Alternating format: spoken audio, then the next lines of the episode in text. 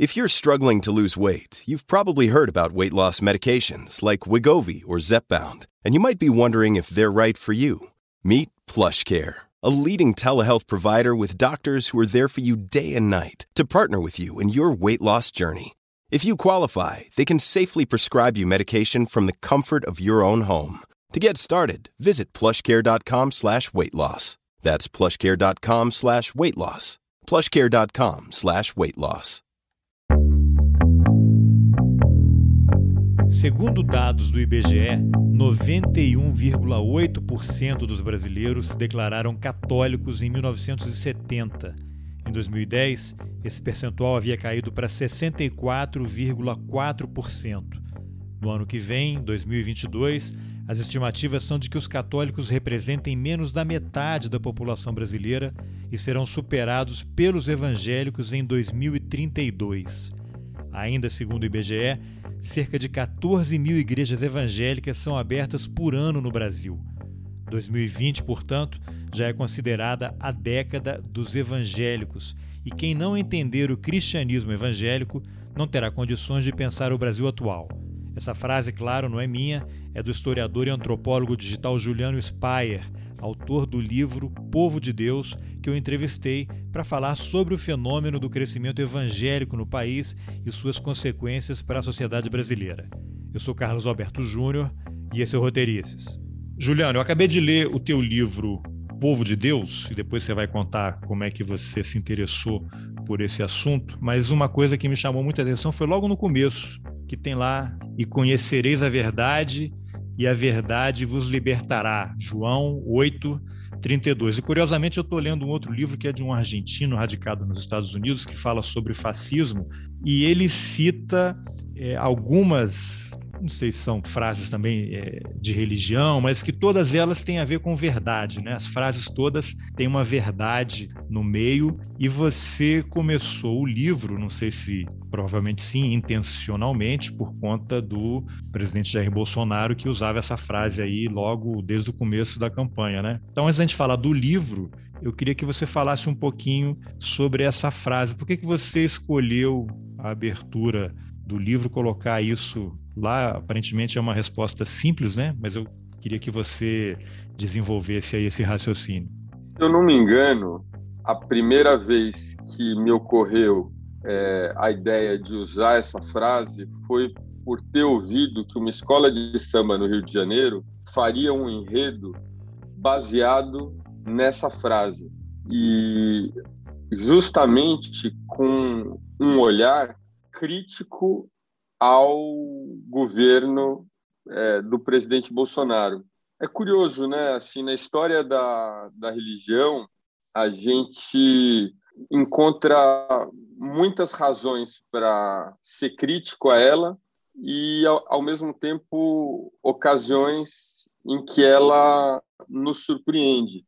O propósito desse livro é dialogar com um grupo de brasileiros que é basicamente as pessoas que têm o meu perfil, que eram as pessoas que eu tinha em mente como possíveis leitores, pessoas com é, educação superior, privilegiadas, que não precisaram trabalhar na infância nem na adolescência, que foram a escolas privadas e que são identificadas com valores progressistas e de esquerda.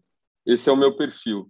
E que, de uma forma irracional, eu vou sublinhar a palavra irracional, odeia os evangélicos, sendo que elas, tendo o grau universitário, muitas vezes em instituições, geralmente em instituições renomadas, como a USP, como a Unicamp, como as federais, conhece muito pouco sobre a farta literatura que existe sobre esse assunto e se sente suficiente, suficientemente informado, não conhecendo esses dados, para odiar e achar que não precisa conhecer mais sobre esse assunto. Então, eu vou transformar isso que eu falei em exemplos, né, que podem ser acessados facilmente. Eu lancei o livro, o livro ficou pronto em setembro para outubro do ano passado. E de lá para cá, eu fiz algumas entrevistas. Eu, o livro primeiro apareceu no Lauro Jardim no Globo, depois ele foi ele, ele apareceu na Deutsche Welle, a mesma entrevista da Deutsche Welle apareceu na Folha de São Paulo. Eu falei depois para o Estadão, a melhor entrevista de todas. É, eu falei, eu escrevi algumas vezes para o país sobre isso, e todas as vezes que essas entrevistas são disseminadas em redes sociais, você tem logo na sequência ataques geralmente muito agressivos, irracionais, dizendo basicamente eu odeio os evangelhos, eu tenho preconceito com eles mesmo, e é isso aí. E o livro, ele nasceu da minha própria revisão dessa eu, eu me achava suficientemente informado sobre esse assunto até ir morar numa quebrada do Brasil, uma quebrada da quebrada da quebrada, porque estava no limite entre a cidade e o mundo rural. Você tinha ainda ali alguma agricultura e tinha ainda ali resquícios de uma comunidade de pescadores, que antes era predominante e hoje está é, tá, tá morrendo. E o que, é, entre as, os vários elementos assim recorrentes desse espaço que eu não entenda que seja muito diferente de qualquer outro espaço de periferia no Brasil, é a presença quase que sufocante das igrejas evangélicas. Um negócio que eu nunca percebo dentro da minha bolha que eu chamo de Bélgica, né? Aqui na Bélgica, onde eu moro, no bairro de classe média branca de São Paulo, onde eu moro, que não é um bairro rico, mas em, em relação a essas pessoas é um bairro rico, não tem nenhuma igreja evangélica. E nesse lugar, eu te digo porque eu contei, eu peguei uma moto, um mototáxi, que é uma maneira comum de,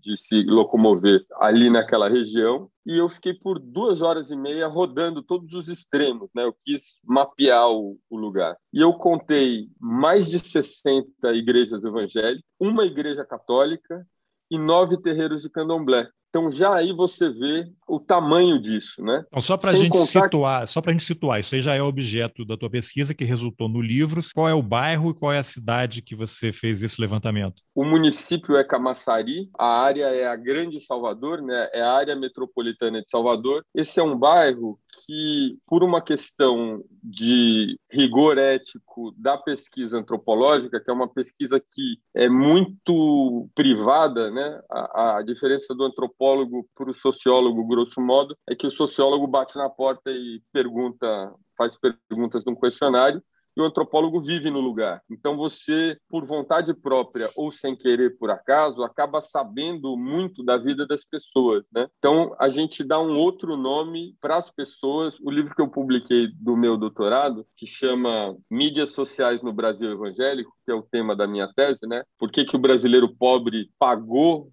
investiu para usar a internet, o que, que faz da internet um objeto de interesse do brasileiro pobre, ele explica por que, que eu mudei o nome. Essa é uma prática exigida pela universidade onde eu realizei a pesquisa e todas as outras oito pessoas da minha equipe fizeram a mesma coisa, que tiveram em outros países. Então eu chamo esse lugar de Balduino e nesse livro do doutorado, no próprio doutorado e no livro que foi desdobramento do doutorado, eu mudo todos os nomes, porque a gente tem acesso a questões íntimas. É como se você e eu, por exemplo, tivéssemos uma conversa muito pessoal e eu escrevesse sobre essa conversa pessoal, dando a entender que você é você. Então eu chamo esse lugar de Balduino ele fica a aproximadamente 100 quilômetros do centro de Salvador, na região litorânea. Essa região é chamada de Costa dos Coqueiros. Ele, ela começa no Aeroporto Internacional de Salvador, que está já ao norte da cidade de Salvador, no litoral, ali em Itapuã, e ela vai por um percurso que de uma região que até 60 anos atrás era um lugar abandonado do ponto de vista da economia, as principais formas de produção em nível regional que existiam ali era pedra, é, mina de pedra e fazenda de coco. Além disso, você tinha essas vilas com pescadores mas que a partir dos anos 50 começou a se tornar isso que a gente estava falando antes da nossa conversa, né? Teve essa esse processo comum nas grandes cidades de, de, criação de bairros fechados, o termo em inglês é gated communities, né? Então, que aqui em São Paulo é Alphaville, etc., né? Então, as pessoas mais ricas de Salvador foram tendo casas de campo, casas de praia por ali, e daí surgiu Arembepe. Eu não sei o quanto você soa essa palavra, mas Arembepe era uma espécie de meca do hipismo brasileiro, né? Era um lugar bonito, ensolarado, sexo, drogas e rock and roll. Ainda hoje tem uma comunidade hippie lá e eventualmente dos anos 60 para os 70, isso levou a uma gentrificação, como você estava falando, né? Dessa região toda e hoje existe ali nove grandes hotéis, é, todos eles hotéis de propriedade internacional, hotéis com 2 mil quartos que funcionam o ano inteiro, né? E que se tornaram uma alternativa à cidade de Salvador. Hoje essa área ela é mais usada pelo turismo do que Salvador, porque Salvador é percebida como um lugar perigoso. Então, os turistas brasileiros e internacionais vão para esses resorts que têm pacotes ficam abertos o ano inteiro, a temperatura é boa o ano inteiro e você paga e pode consumir tudo, né? Assim, é o que eles chamam de all inclusive. Com a construção desses hotéis, houve abertura de vagas que levou à migração de muitas pessoas que chegavam ali geralmente trabalhando para construir a infraestrutura, colocar cabo de telefone, colocar é, esgoto, colo é, asfaltar, etc. E essas pessoas chegavam e conseguiam emprego dentro desse ecossistema econômico novo. Então, na Costa dos Coqueiros, se você sobe de Salvador em, em direção a Sergipe, do lado direito você tem os hotéis, tanto esses hotéis grandes, importantes,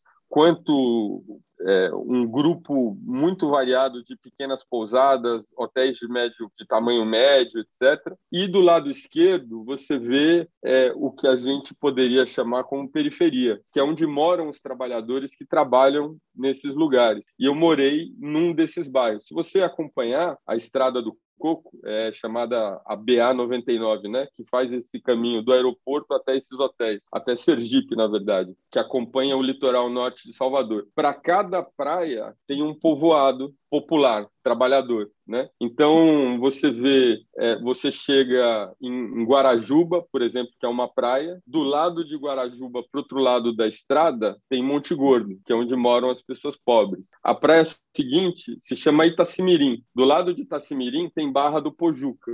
Se você segue ali, você tem a Praia do Forte. Do lado da Praia do Forte que tem um, um hotel importante, principalmente, né? É, você tem uma outra comunidade dessa. Na sequência, você tem é, Embaçaí. Na frente de Embaçaí, do outro lado, você tem também uma comunidade dessa. Eu morei numa dessas comunidades trabalhadoras. É onde fica a mão é... de obra do complexo hoteleiro do outro lado da pista. E de tudo que gira em torno disso, né? Então tem muito comércio, é, tanto comércio para os visitantes quanto comércio local. E nesses espaços, né, em um desses espaços eu vivi, a característica principal desse espaço, definido pelos próprios moradores, é que ali era lugar nenhum, e é um, foi um detalhe é, importante da minha pesquisa, né?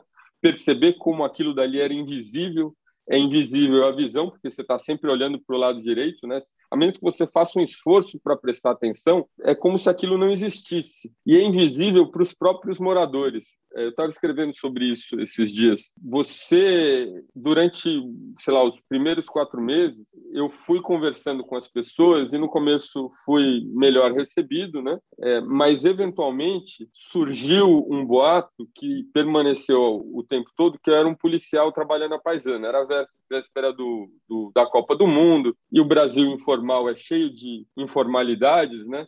Informalidades do pequeno, do médio e do grande que acontecem ali. E, principalmente para esse brasileiro das camadas populares, não fazia nenhum sentido um branco ter aparecido de lugar nenhum, não ter absolutamente nada para fazer, além do que ficar se metendo na vida dos outros e fazendo perguntas. Então vamos, é... vamos fazer um, um voltar um, um, pouquinho no tempo, né? Que a gente deu um salto aí e aí isso que você estava falando já vai já, já é meio uma resposta que eu acho aqui do que você começou a conhecer a verdade, né? A verdade te libertou quando você foi morar lá. Por que que você foi parar lá? Você é formado em história, depois você fez um doutorado aí em antropologia digital, não aparentemente religião não apareceu ainda, né, nesse teu interesse, e você foi para lá por quê? Você estava fazendo um doutorado, decidiu morar naquela região, você foi para pesquisar o quê e o que aconteceu que você percebeu que havia algo mais além do seu objeto inicial de pesquisa que resultou no livro? Eu terminei naquele lugar porque ele foi a melhor possibilidade que eu tive de atender a demanda do interesse da minha pesquisa. Que era qual inicialmente? Eu, então, eu fiz parte de uma equipe de nove pesquisadores, coordenada pelo professor antropólogo Daniel Miller, que é um antropólogo inglês, é, num projeto chamado Why We Post, que se interessou por estudar como a internet é percebida fora desses bolsões de classe média universitária onde ela geralmente é pesquisada, entendeu? Então, fora da Europa e da América do Norte, educada, rica, branca e masculina. Mas né? esse Why We Post é uma coisa, por que nós postamos, por que publicamos? Isso, esse é o nome, esse é o nome do projeto e tinha dois pesquisadores na China. É um projeto para antropologia de grande porte. Ele é o resultado de um aporte do Conselho de Ciência da Europa de 2 milhões e meio de euros. É um projeto caro que levou oito anos no total para ser realizado, cinco para mim, que é o doutorado, com uma equipe de doutores, pós-doutores e o coordenador da pesquisa, o professor Miller, que é professor da, da UCL, a University College London, e que teve, como eu estava falando, na China, no sul da Índia, na Turquia, na Itália, no Reino Unido, em Trinidad e Tobago, no Chile e no Brasil. E eu fui pesquisador no Brasil. A minha primeira vontade era ir para o Brasil mais distante possível do Brasil em que eu morava. Então eu queria ir para uma, uma vila na Amazônia ou no Acre ou em qualquer lugar.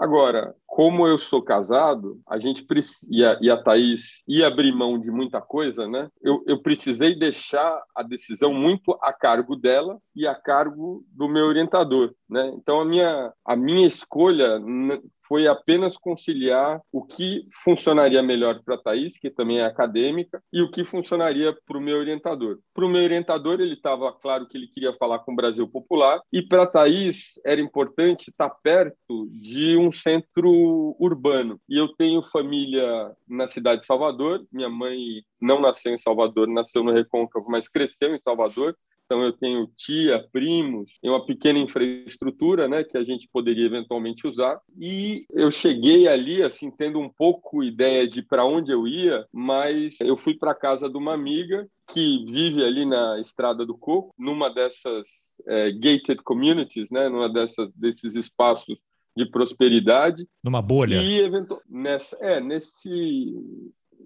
é, é curioso é bolha, no Brasil, né? porque é, uma, é, é, é, é, o próprio Brasil, sabe, essa estrada. Porque é uma estrada e, no entanto, parece que você está a milhares de quilômetros de diferença, sabe? Você cruza uma estrada e você não está num lugar que geralmente tem piscina, com quadras em formato, em formato de quadrado, é, com ruas com nomes, asfaltadas, as pessoas têm piscina em casa, jardim, perto da praia, policiado ou com algum tipo de segurança. Você cruza a rua, é tudo ao contrário. É um portal, né? Você atravessa um portal, vai para outra dimensão. Isso. Então foi assim que eu cheguei a esse lugar. Eu, e acabou sendo melhor do que a minha expectativa anterior, porque assim, essa foi a minha maior experiência íntima, o resultado íntimo dessa pesquisa. Foi descobrir o quanto, e, e que está documentado na literatura sobre camadas populares no Brasil, o quanto o Brasil popular é um outro mundo. A professora Cláudia Fonseca, que é uma antropóloga da Universidade Federal do Rio Grande do Sul, que eu considero a principal teórica, né, a principal autora, a autora que junta todos os trabalhos sobre esse assunto, os muitos e bons trabalhos sobre esse assunto, a literatura robusta que existe sobre camadas populares no Brasil, fala isso explicitamente. É curioso que ela é americana, né? Então, eu acho que o Fonseca é o nome de casada dela. Então, sendo americana, eu tenho a impressão que ela, é, e sendo estrangeira, ela percebeu essa diferença de classe social no Brasil tão claramente marcada, né?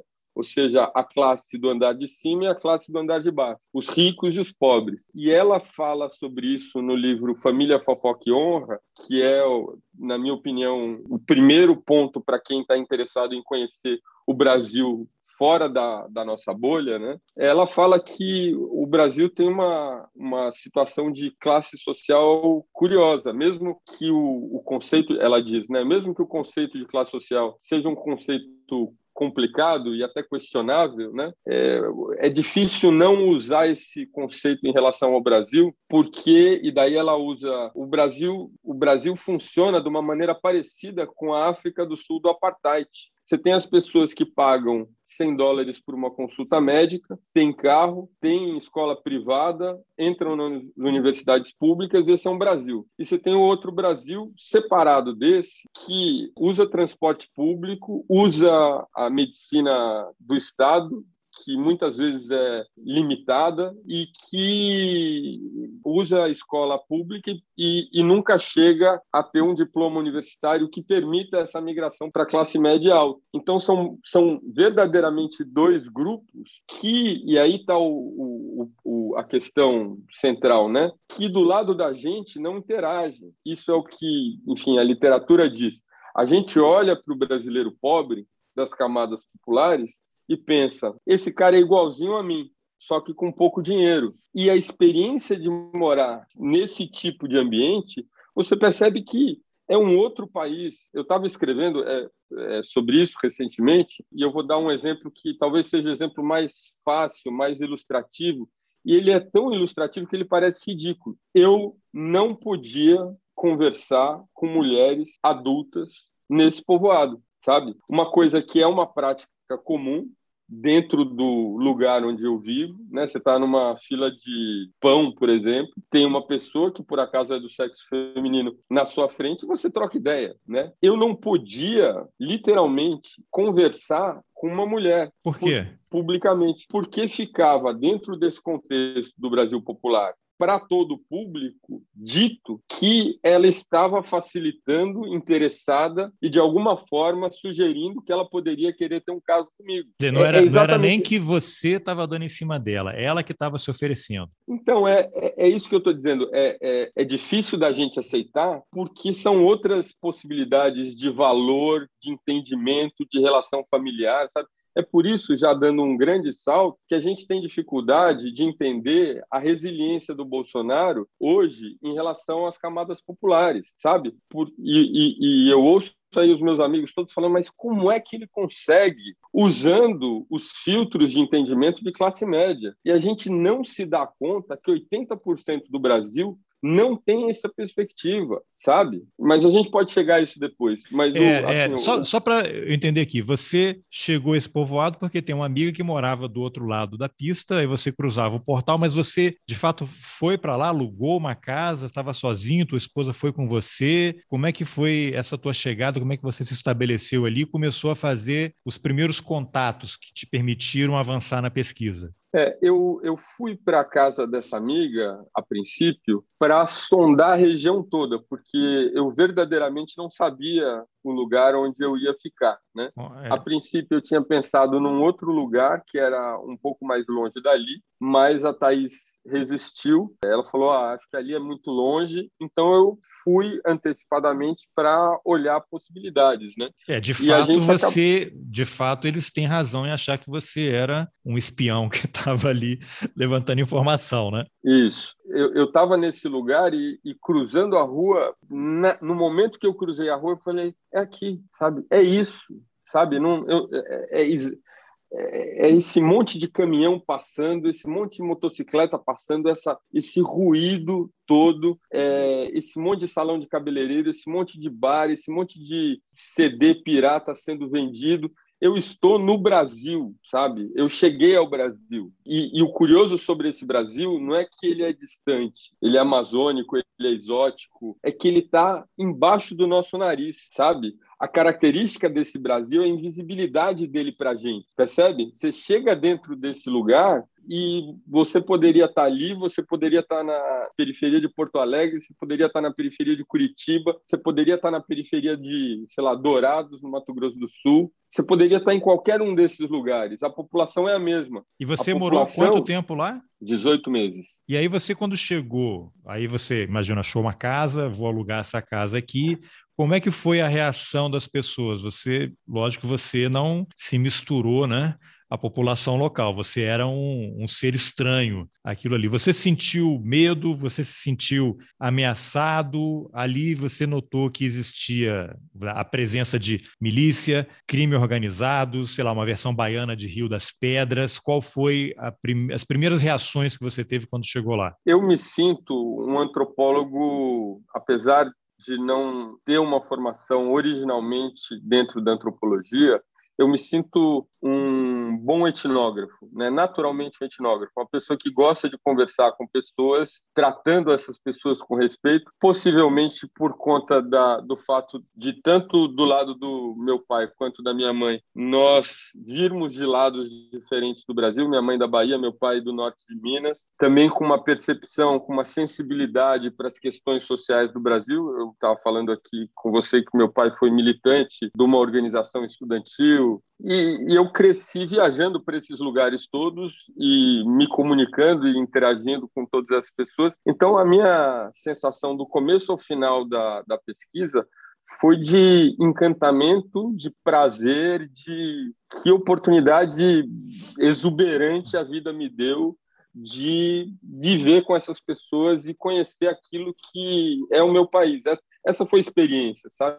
Como é que o meu país não é o meu país? Mas quando você chegou lá, a ideia não era fazer o livro Povo de Deus, né? Você chegou lá com outro objeto de pesquisa e ao longo do tempo isso foi se modificando. Conta um pouquinho desse processo. Isso. É, eu cheguei é, muito ingênuo né, é, em todos os sentidos, é, e muito ingênuo, inclusive, nesse, nessa maneira de me aproximar das pessoas. Eu estava encantado, eu amo fazer pesquisa de campo, sabe? Assim, é, é e é engraçado porque, sei lá, é, eu imagino que tem jornalistas que, que falam isso, né? Eu amo ser jornalista, eu amo ser repórter, eu amo programar algumas. Assim, me dá um prazer extraordinário estar nesse contexto, vivendo com outras pessoas e podendo conhecer não sobre indivíduos, mas sobre esse lugar, né? essas outras pessoas. Então, por conta desse entusiasmo e da minha falta de experiência fazendo isso, eu fui muito, sei lá, eu me joguei muito na pesquisa de campo. E é um Brasil perigoso, né? Como você falou, é um Brasil que tem milícia, talvez não da forma complexa como ela existe no Rio de Janeiro, mas relações policiais ou dentro do contexto policial que não são lícitas de proteção, por exemplo, de determinados comércios, até vender carne na rua totalmente contra a vigilância sanitária, até toda o mundo fora do, né, dos acertos para determinados por exemplo, gente acessar um determinado terreno que está abandonado, onde tem uma mina de areia, então você paga para não sei quem para poder entrar ali e tirar areia sem pagar, sem precisar comprar, né? Então o mundo todo da informalidade. E no quarto mês que eu estava lá, é, uma pessoa que a princípio me acolheu muito bem, ela era ligada a um dos chefes políticos ali, uma pessoa ligada à política institucional, governamental, a partido e tudo. Ela falou olha, eu ouvi de tal pessoa que você é um policial e eu tomaria cuidado. E isso me deixou muito, primeiro, triste, né, por ter criado a situação para que aquela, né, talvez ter comprometido a minha permanência naquele lugar, né? Não só a sua, né? Medo. Porque todo mundo com quem você também. se relacionava também, ó, esse, essa família aqui está dando informação para esse cara. Você colocaria outras pessoas em risco, né? Isso, e principalmente a Thaís, né? Que se mudou lá, se mudou para lá é, e vivia e viveu o período todo comigo. Então eu conversei com o professor Miller e ele falou: olha, não tem problema, isso é, isso é comum, né?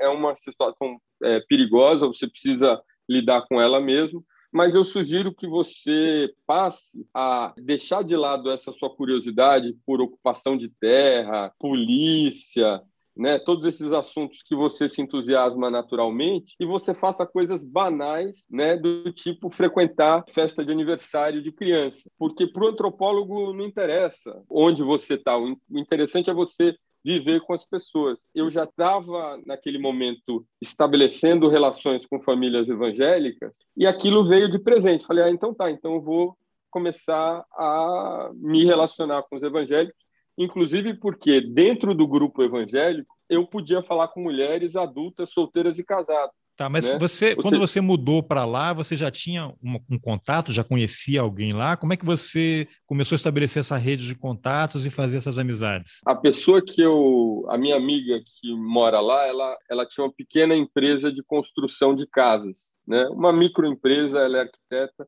Então ela me quando eu cruzei a avenida, né, a, a estrada do Coco e cheguei nesse povoado que eu chamo de Balduino, que é um nome de fantasia Falei, ah, beleza, é aqui que eu quero ficar. E graças a uma, uma pessoa intermediária, que era uma pessoa que limpava a casa dela, eu consegui alugar uma primeira é, kitnet, que eles chamam, né? ali dentro do povoado. Isso antes da Thaís chegar para me informar melhor sobre as possibilidades e chegar a uma casa que, que, que a Thais gostasse, né? Porque, afinal de contas, ela está fazendo, ela fez um grande sacrifício, né? Em, em, me acompanhar durante a pesquisa de campo e era importante que ela se sentisse bem, né? No lugar. Quando a minha amiga Patrícia me leva para esse lugar, ela me abre esse, essas duas frentes. Essa mulher que é evangélica da Assembleia de Deus, a faxineira, que foi quem me apresentou para a matriarca da, né, que se tornou a nossa família ali, e me apresentou,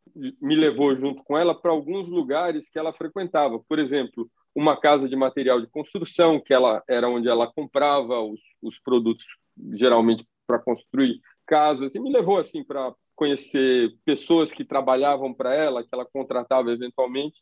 E esse foi o primeiro passo. Mas como eu disse antes, eu me sinto naturalmente um etnógrafo, né? Então não tive problema nenhum. Eu aluguei aquela kitnet, eu passava o dia na rua, eu ia, oi, tudo bem? Aqui é a carta do meu orientador. Eu sou um pesquisador dessa universidade e eu estou aqui para estudar sobre a internet, por que, que as pessoas usam a internet. Meu nome é Juliana, etc. O que eu não percebi, demorei muito para perceber, o quanto primeiro é ser um acadêmico era uma noção que não cabia dentro daquele mundo. Não por falta de capacidade cognitiva deles, mas a ideia, do ponto de vista deles, é que você estuda mais para ganhar mais dinheiro. Então, por que, que uma pessoa faria o ensino fundamental, o ensino médio, faria faculdade, que é 3% das pessoas que moram lá fazem faculdade, né? um número muito pequeno, ainda hoje, né? que abriu muita possibilidade, mas ainda assim, poucas pessoas para fazer mestrado, para fazer doutorado e para morar ali não faz sentido. Então, o termo mais próximo para dizer quem eu era, sem usar o termo doutorando, que para mim faz todo sentido, né? Provavelmente para você faz todo sentido, era professor. Então ele é um professor. E com o tempo, por conta desses meus interesses nacion... é, naturais por essas questões mais problemáticas, né? Polícia, invasão de terra, questões ilegais, tráfico, etc.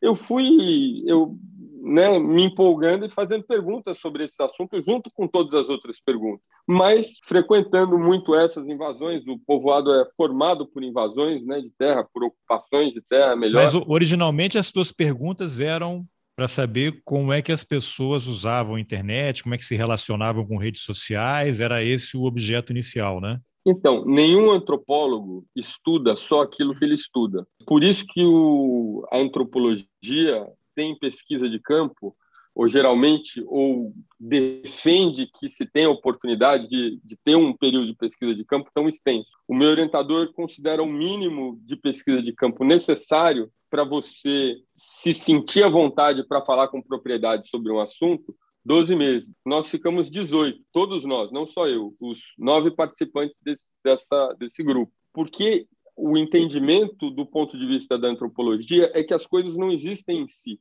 Então você não pode falar de internet sem falar sobre família. Você não pode falar sobre internet sem falar sobre religião. Você não pode falar de internet sem falar sobre trabalho. Você não pode falar sobre internet sobre escola. Então, por exemplo, um dos usos da internet, a internet é o melhor capítulo da minha tese, o melhor capítulo do meu livro, é sobre educação. E ela mostra em paralelo né, como o, é, os moradores desse lugar tinham uma série de dificuldades, né, inclusive na relação com professores, que são pessoas de outra classe social, é, uma relação tensa de subalterno que envolve uma série de situações em que a pessoa é desmerecida na frente do outro, fala, ah, eu, eu acompanhei isso com frequência.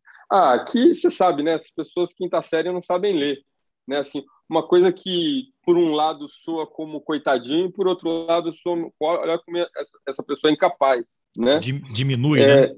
Isso. Então, a internet, por outro lado, e principalmente o YouTube, ela se prestava a uma série de funções. Eu tenho uma dessas entrevistas que está no site do Why We Post, é com um rapaz, era a época da Copa do Mundo, como eu te falei, né?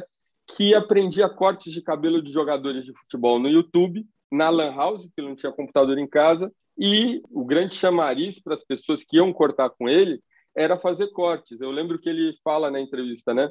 o corte da moda da agora é do Agüero, né, o jogador argentino. Então, o YouTube, particularmente, oferecia tudo aquilo que a escola não oferecia. Primeiro, uma, um espaço de aprendizado sem julgamento. E segundo, um espaço de aprendizado que oferecia para você aquilo que você precisava, que era aprender a cortar cabelo, por exemplo. E não aprender dentro de um contexto muito diferente do seu sobre a história do Brasil, a partir de linguagem. É isso que é difícil de entender, sabe, para gente, que é esse salto. É um outro mundo, sabe? Os professores que se davam bem ali, que eram respeitados por pais e por alunos, eram professores nascidos ali e que entendiam a dificuldade e as limitações que as pessoas filhas de pais e mães analfabetos tinham para estar tá na escola, percebe?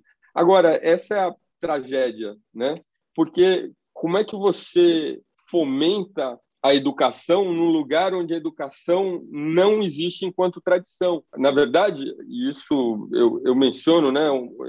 O brasileiro popular, ele em geral, inclusive, ele fala, ah, não, é bom, é bonito estudar, mas na prática ele não é, encoraja os seus filhos a estudar.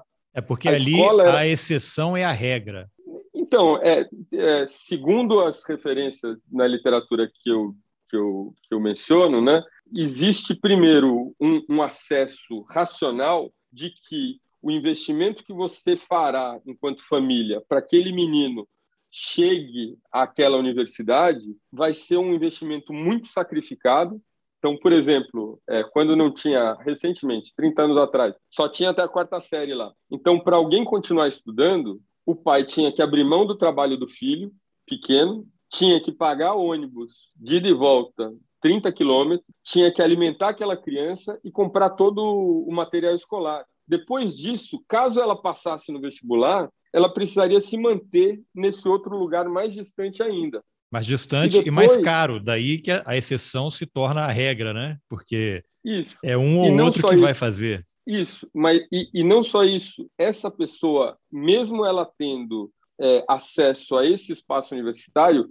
ela não vai ter capital social, o capital cultural, para usar termos do, do, sociólogo francês Pierre Bourdieu, o capital social de contatos, o capital cultural de referências de leituras que a sua família tem, e que o pai, né, você, por exemplo, dá para o seu filho quando ele chega com um problema matemático. Você sabe, você estudou. Então você fala, ó oh, filho, resolve desse jeito. Como é que um pai analfabeto ajuda o filho na aula de português? Percebe? Como é que um pai que não foi para a escola ajuda o filho? E o que importa aquela, aquela história que não diz nada a respeito à vida daquele filho? Uma história, principalmente, por exemplo, baseada em grandes fatos do mundo político que não dizem respeito a ela, ou pelo menos não estão apresentados como se fizessem sentido para ela. Que, né? que falta então era, faz um Paulo Freire, né? É.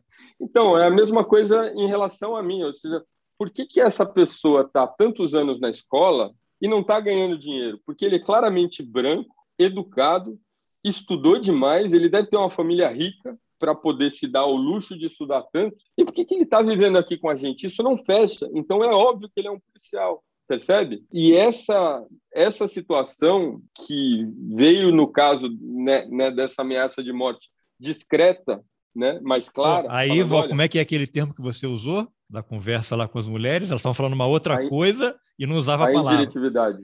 Você Isso, recebeu uma ameaça dentro desse conceito. Não, é, a pessoa com quem eu falei era uma pessoa branca, informada dentro do, do mundo, né, do, da política ali. Ela te passou Ele um recado, né? Ela me passou um recado de uma maneira.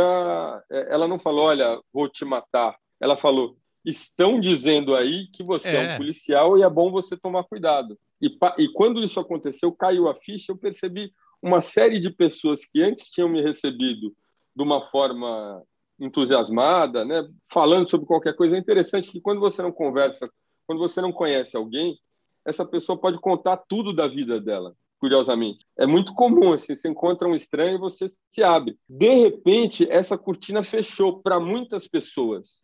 E eu sentia que eu fazia uma pergunta e a resposta era curta e vaga. Mas você entrou Entendeu? em pânico ali depois que recebeu esse recado aí? Você ficou com medo? Qual foi a estratégia que você adotou? Vou ter que desfazer isso aqui, senão vou ter que ir embora, né? Acabou a pesquisa. Num determinado nível, eu fiquei preocupado por mim e pela Thaís. Não foi uma ameaça, e eu, eu digo isso no, no início do livro, não sei se você lembra dessa parte, acho que no terceiro capítulo. Não foi alguma coisa muito explícita, foi um presta atenção é, e conversando um toque, com né? isso, e conversando com o professor Miller, né, ele falou, olha, normal, só para de andar nessas ocupações de terra e foca em coisas banais, porque o antropólogo se alimenta, se, se informa muito a partir do que é banal. Por exemplo, durante grande parte da pesquisa, eu fui fotógrafo de casamento. Eu tinha uma máquina relativamente boa e eu me oferecia para fazer isso. E como fotógrafo de casamento, eu podia ver tudo, tinha acesso a coisas e interagia com as pessoas falando sobre coisas que não eram crime, etc., mas eram relações familiares, é, como que fulano conheceu, né? qual que é o processo todo até que aquilo se case, aquele casamento aconteça. É, assuntos importantes do ponto de vista da antropologia. E, naquele momento, eu já tinha estabelecido contato com algumas famílias evangélicas, especialmente com duas, né? uma família batista e uma família assembleiana. E eu estava muito impressionado como, no caso deles, essa condição de pobreza que se perpetua era, em muitos casos, transformada. Então, por exemplo, essa pessoa que eu que eu estava falando, essa matriarca, ela não, ela só aprendeu a ler e escrever tardiamente, né? É, como eu falei, ela é uma faxineira, trabalha como faxineira, apesar de ser também pregadora da Assembleia de Deus ela disse para mim, ó, eu, eu, eu, me sinto triste porque eu não consigo ler livros que não sejam a Bíblia. Eu começo a ler e é difícil. É meio claro, né, uma pessoa que aprendeu tardiamente com dificuldades e com poucas oportunidades para desenvolver a leitura. Outras pessoas não. Eu conheci pessoas que da Bíblia saltaram para uma leitura mais constante de outras coisas. Mas no caso dela, não.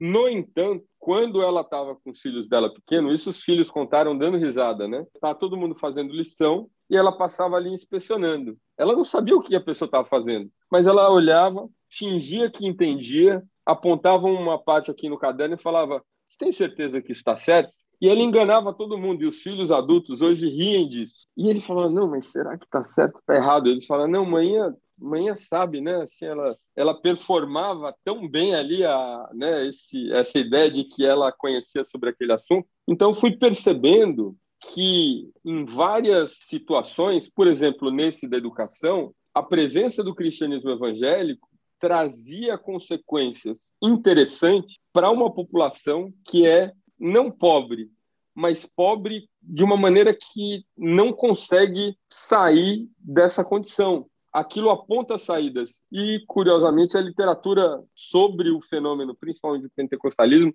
segue nessa direção, que o pentecostalismo é um fenômeno que leva, conduz a uma emergência, uma mudança de classe social em direção à classe média. Muito por conta da educação, ou seja, a primeira coisa que o protestante precisa fazer é estabelecer uma, uma relação direta entre ele ou ela e Deus, né? Essa foi toda a briga do Lutero. Eu não preciso da igreja, eu tenho a Bíblia. Só que para ter a Bíblia eu preciso ler. Então, a pessoa que entra numa igreja evangélica pela primeira vez, porque está vivendo uma situação turbulenta no casamento, no trabalho, dependência química, X, senta lá no fundão, né? Daí tá todo mundo ali, geralmente no bairro todo mundo mais ou menos se conhece, e o pastor tá lá na frente, ou o pregador, que são vários, né? Assim é um espetáculo. Ele fala assim: abre aqui, Mateus, é, livro tal, versículo tal. Daí todo mundo abre. Leia comigo, o pastor fala. Leia comigo. Daí as pessoas estão lendo. E ela lá atrás está falando: Poxa, eu sou ignorante. E dentro da própria igreja, dependendo da igreja, a Assembleia de Deus, no caso, tinha isso, tem a escola de alfabetização de adultos, percebe? E várias das pessoas da, da Assembleia que não poderiam, não podiam ir para essa escola ou acabavam escolhiam voltar para a escola tardiamente para fazer o continuar a escola no período noturno. Várias delas. Uma outra coisa que me impressionou muito foi a questão com é, a recuperação, sei lá se esse é o termo correto, politicamente correto, de, de pessoas que passaram num determinado da, momento da vida foram criminosos.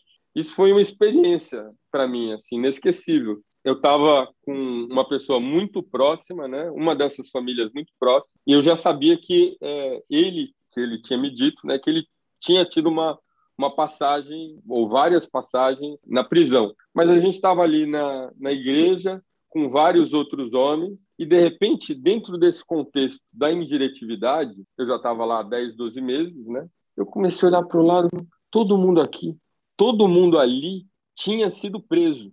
Todo mundo ali tinha participado de algum tipo de ação que tinha sido grave o suficiente para ela ter sido mandado para uma prisão e ficado lá algum tempo, né?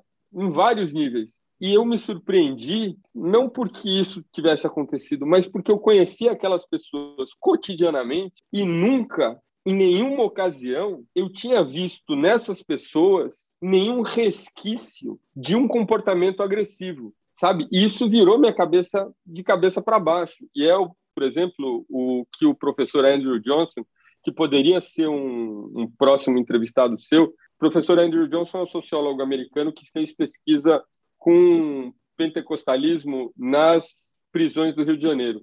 Inclusive, passou um tempo dentro das prisões. E ele tem um documentário muito legal chamado If I Give My Soul, né? Se eu entregar a minha alma, que curiosamente ele conseguiu realizar um documentário excelente que eu mostrei para algumas pessoas, é, mostrei para o Jorge Furtado, por exemplo, cineasta da, da, Ilha das Flores, ele ficou muito impressionado. O Andrew não conseguiu, apesar de ter conseguido fazer o filme e fazer um longa-metragem, né, um filme de uma hora e tanto, tendo acesso a, a prisões, a prisioneiros, a ex-prisioneiros, um filme muito bom do ponto de vista do conteúdo dele, da narrativa, é um filme praticamente desconhecido no Brasil. E ele trabalha com uma hipótese que foi muito útil para mim no livro, que ele, ele faz uma comparação que a princípio é quase surreal, né, quase absurda, entre o movimento pelos direitos civis do, da comunidade afro-americana nos Estados Unidos, né, liderada pelo Malcolm X e pelo pastor protestante Martin Luther King Jr., e o trabalho que as igrejas, ou o trabalho que a religião exerce dentro das cadeias. Por que, que é distante e estranho? Porque você está falando, primeiro, de uma ação política conhecida internacionalmente e que fez destruir, colapsar de dentro toda uma arquitetura jurídica que sustentava a segregação racial no país mais potente do mundo. Ou seja, a conquista do direito, do movimento dos direitos civis nos Estados Unidos foi anular as leis que definiam na letra da lei que pretos e brancos eram diferentes. A pessoa tinha um bebedouro diferente, sentava atrás do ônibus, tinha um banheiro diferente, não podia morar nos mesmos bairros, não podia se casar. Então, você está falando de um negócio de uma grande dimensão e que a gente observa como sendo uma dimensão positiva. E daí você tem a igreja dentro das cadeias que, primeiro, você não conhece, você, eu digo você, eu, né, as pessoas da nossa Bélgica brasileira,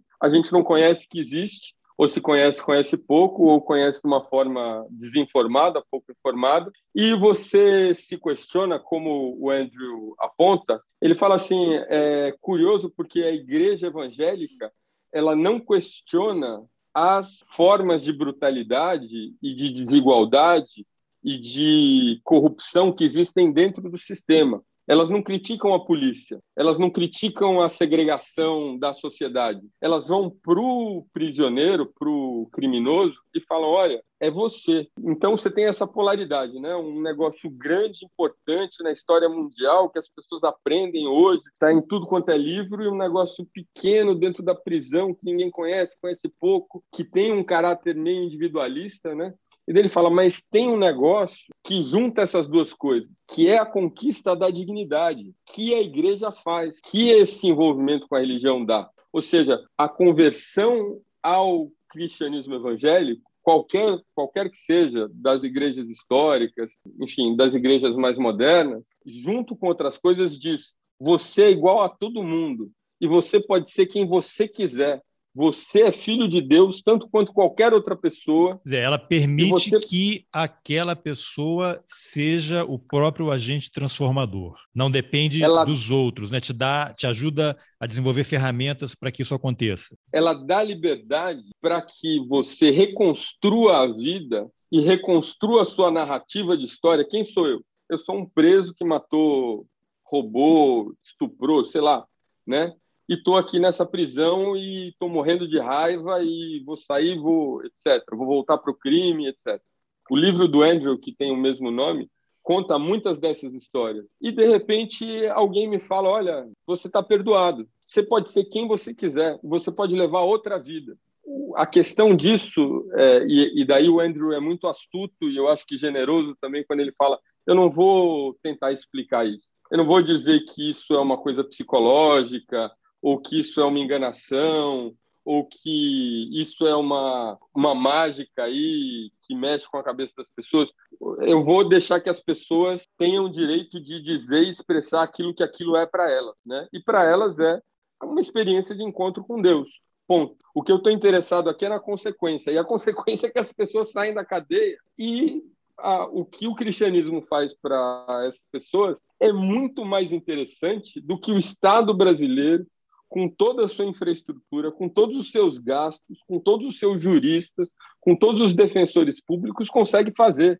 Curiosamente, isso é interessante, né? Você tem pastores que saem da igreja e vão para as prisões, mas você tem pastores que se formam nas prisões e que formam outros pastores nas prisões, percebe?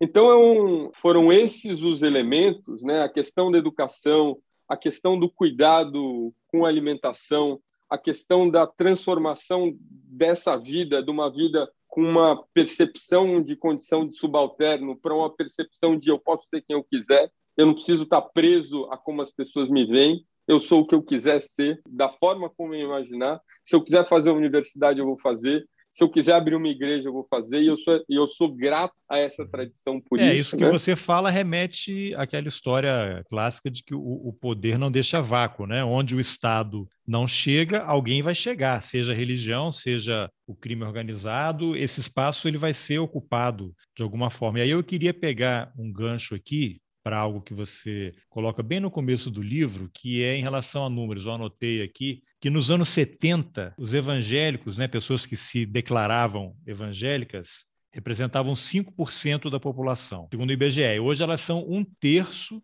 e na próxima década elas devem superar os católicos. Aí eu queria que você me ajudasse, né, nos ajudasse aqui a fazer uma reflexão sobre isso, né? O, o que teria provocado essa mudança. É lógico que é um tema super complexo, daria para a gente fazer um curso superior aqui sobre isso, né?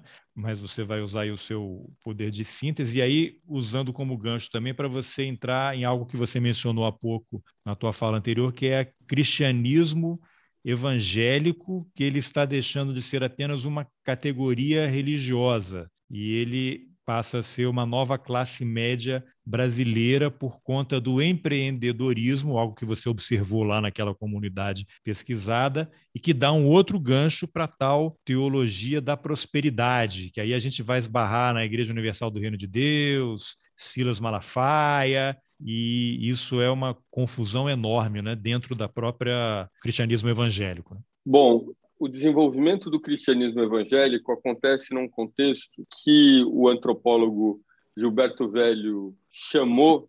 O antropólogo Gilberto Velho é um desbravador do campo da antropologia urbana no Brasil. Então, até então, a antropologia feita no Brasil tinha um traço muito voltado a estabelecimento de é, relações e entendimento de comunidades indígenas e o Gilberto Velho, a partir de uma experiência que aconteceu em Chicago, fala: olha, essa parafernália toda de conceitos e métodos e técnicas e metodologias de pesquisa pode ser usado na cidade. Né? A cidade pode ser estudada etnograficamente, dessa maneira como a gente vai e fica muitos meses, etc. Esse acadêmico que morreu precocemente, né, muito jovem, era professor do Museu Nacional, faz, acho que vai fazer 10 anos é, que o professor Gilberto Velho faleceu, ele aponta na abertura, eu esqueci o, o livro, né, mas um, uma, uma coletânea de textos dele sobre antropologia urbana e sobre a cidade do Rio de Janeiro, que o fenômeno social mais importante do século XX do Brasil é a migração massiva de nordestinos provocada por um período de estiagem de seca no interior do Nordeste. Por que, que esse evento é importante? Ele transformou, no prazo de poucos anos, um país que era até então um grande, uma grande plantação, um país predominantemente agrícola, que 30% dos brasileiros viviam em cidade, segundo dados dele, até 1950. Ou seja, ele, ele ainda tinha as características muito claramente coloniais de ser um, um, uma fazenda.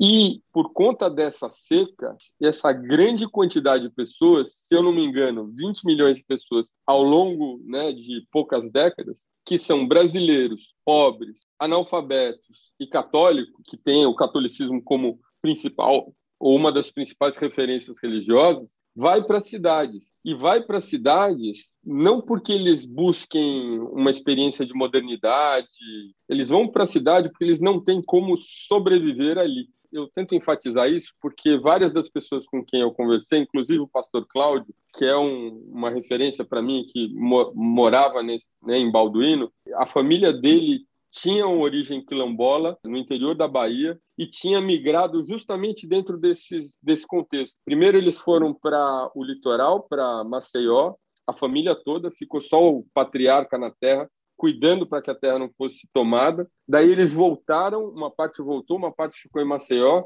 A situação continuou difícil, daí eles foram para Salvador, para um bairro em Salvador com um nome curioso e interessante de Palestina, uma favela, uma comunidade, um bairro pobre. E nos anos 70, quando essa urbanização estava crescendo, ou seja, esses bairros que, além de ter é, esses, essa possibilidade de se estabelecer ali, estavam se tornando conglomerados, né? estavam juntando muita pessoa, muita gente e se tornando lugares mais perigosos de convívio, né? Uma parte da família do pastor Cláudio foi para esse outro lugar, né? Para essa esse povoado na Estrada do Coco, perto da, é, ali no caminho da Estrada do Coco. Então, é, eu falo isso só para sublinhar que esse, movimento não foi um movimento de uhul, vamos para a cidade, vamos encontrar uma vida nova. Foi um grande sacrifício, doído, sabe, difícil, de separação familiar e que em cima desse processo de separação familiar e lembrando a importância que a família tem para esses brasileiros, né? Família, família, família estendida dentro do contexto rural, não só do Brasil, mas da América Latina, amplamente estudado também, ou seja, como as famílias, os clãs se protegem, né, em redes de ajuda mútua. Então, não só isso é fraturado quando as pessoas vão para a cidade grande, como elas chegam na cidade grande e tem para morar um lugar que é longe, não tem infraestrutura, ou quase não tem infraestrutura, estou pensando no anos 50, 60, 70, né? 80 e até hoje. Não tem hospital, não tem é, ônibus, não tem estrada asfaltada, não tem escola, não tem coisa para a criança fazer. Isso eu experimentei durante a minha pesquisa de campo. Em Balduino, por exemplo, tinha três escolas. As duas escolas fundamentais funcionavam relativamente bem. A escola do ensino médio, que tinha sido criada há pouco tempo, era trágica. Agora, para mim, o principal exemplo é o posto de saúde, que eu, infelizmente, precisei usar algumas vezes. Um posto de saúde que abria às 10 horas da manhã, as pessoas faziam fila a partir das 4, 5, para ter a possibilidade de falar, um, falar com o médico.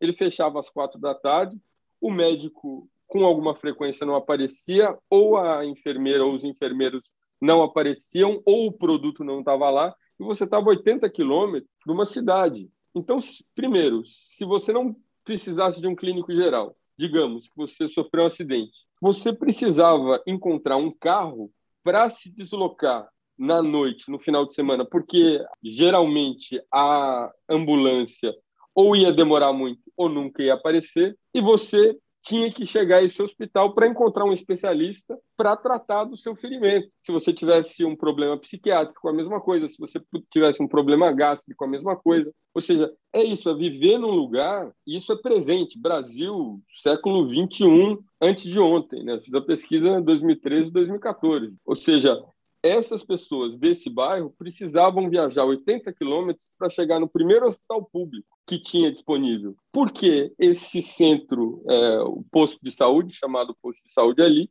não tinha é, médico especialista. O médico era um funcionário público que ia quando queria e quando não queria, não ia, tratava as pessoas mal, as enfermeiras também, pelo menos aquelas que eu tive contato, enfim, eu quero separar o que é, é uma experiência pessoal, mas eu via com muita frequência essas pessoas instruídas vindo de fora tratando mal também as pessoas. Então não era só a carência do especialista, mas uma relação classista de desprezo pela pessoa que ia ser atendida. Né? Então as duas coisas, a falta do profissional, a falta do produto e você precisar se sub submeter a ser tratado daquela forma. Ou seja, a eu... única face do Estado com quem as pessoas tinham aquela relação era a pior possível, né? Isso, é.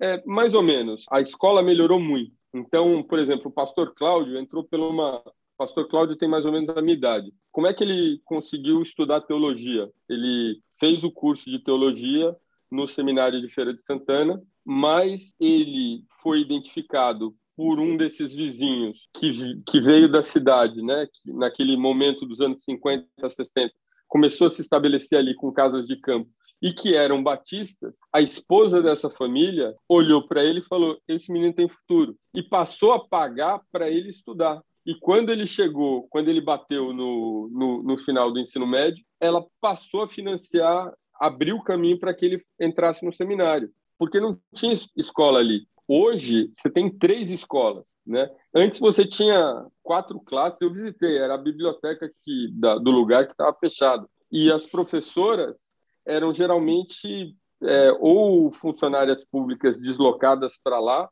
ou é, as filhas mais educadas dos donos de terra, educadas em termos de educação formal, mas sem treinamento, que ganhavam um cargo de servidor público como professor e atuavam ali, apesar de não ter formação para isso. Então, isso mudou muito. O ensino fundamental são duas escolas de qualidade, eu diria, excepcional em comparação, por exemplo, com o serviço de saúde. Você não tem um serviço de saúde à altura do serviço de ensino, que tem professores com formação universitária, um currículo nacional do MEC. Além disso, a criança ganha livro, a criança ganha uniforme, a criança come, a criança é buscada em casa. Então, é, isso se transformou relativamente há pouco tempo. Mas essa é uma presença ainda pouco estabelecida. Nesse âmbito da saúde, por exemplo, não existe. E é esse o ponto em que a igreja evangélica, em, entre outros aspectos, passa a ocupar esse espaço. O problema, eu acho, é que, eventualmente, a gente fala isso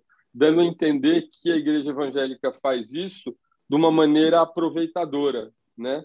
Sim, é, aqui tem uma ausência de poder, então eu estou me colocando aqui como alguém que vai angariar esses votos, oferecendo aí uma felicidade imaginária para essas pessoas, vendendo Deus e vendendo coisas, etc. E é aí que esse é o ponto do meu livro.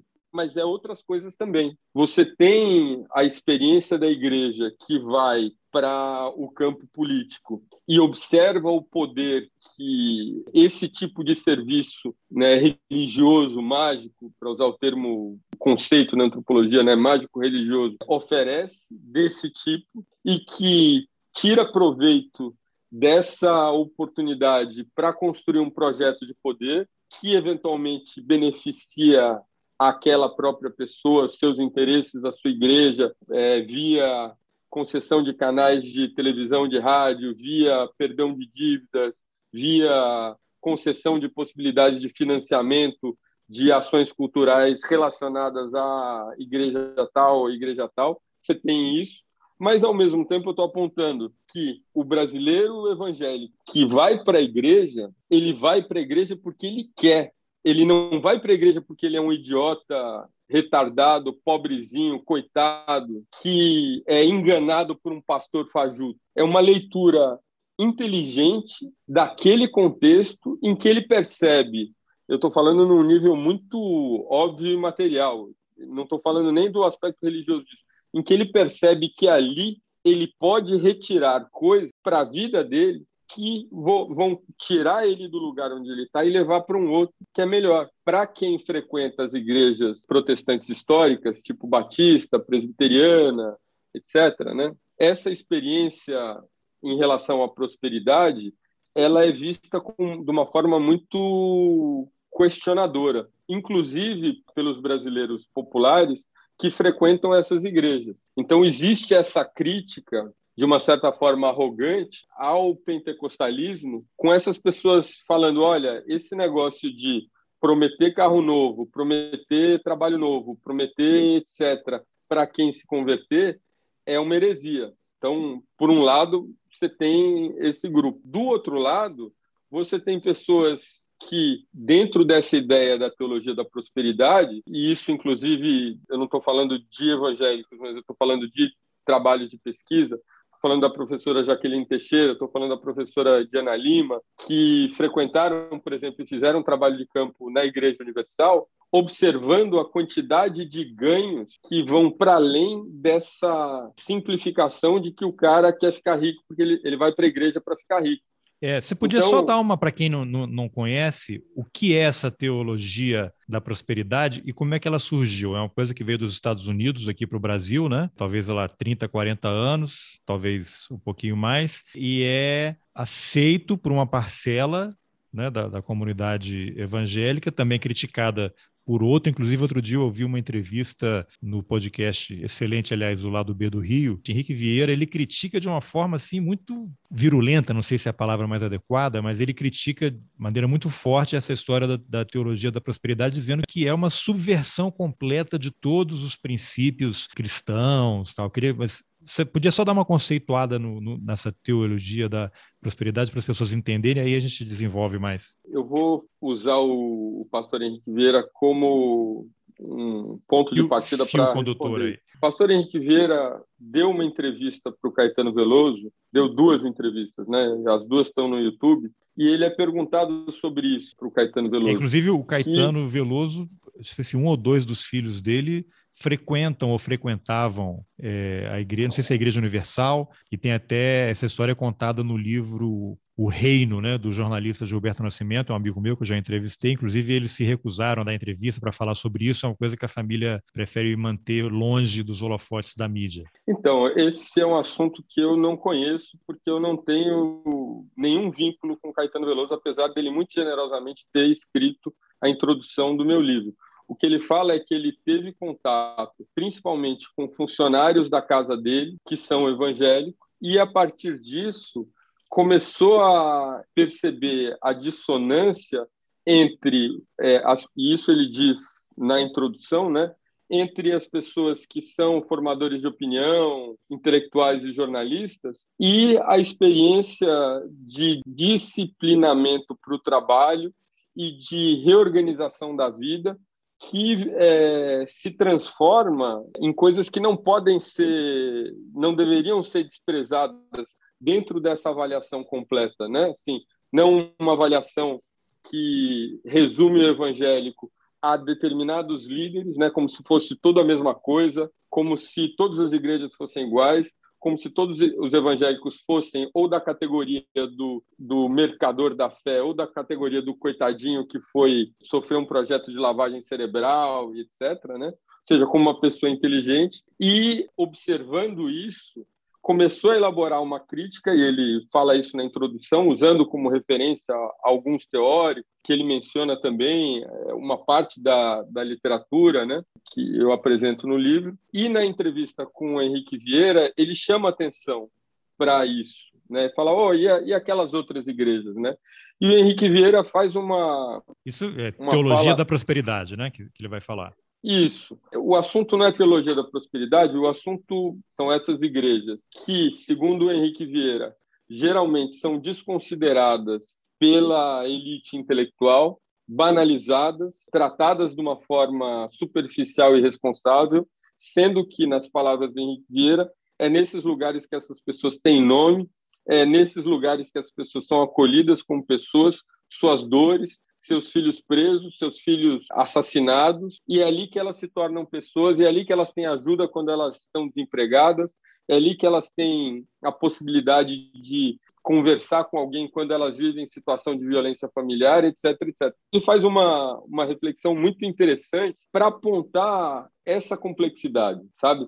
Então, partindo daí para falar sobre a teologia da prosperidade, o meu trabalho ele é o resultado de uma pesquisa de campo no Brasil popular e que nem foi sobre evangélico. Então, eu faço um apanhado das pesquisas sobre antropologia da religião e antropologia do cristianismo citando uma série de autores e as pesquisas dela e usando como fio condutor a minha experiência vivendo com o evangelho. Então, eu falo sobre o negócio da prisão, que eu relatei um pouco antes, né, da, da relação com as pessoas, e daí eu passo para o professor Andrew Johnson, por exemplo. Mas essa relação da igreja enquanto uma proposta teológica que envolve não só a transformação espiritual, mas a transformação material da pessoa, para que ela talvez dentro de um, de um, de um enquadramento teórico, né, é, se torne empreendedora e receba pelo empreendimento dela a vantagem de chegar a um carro novo,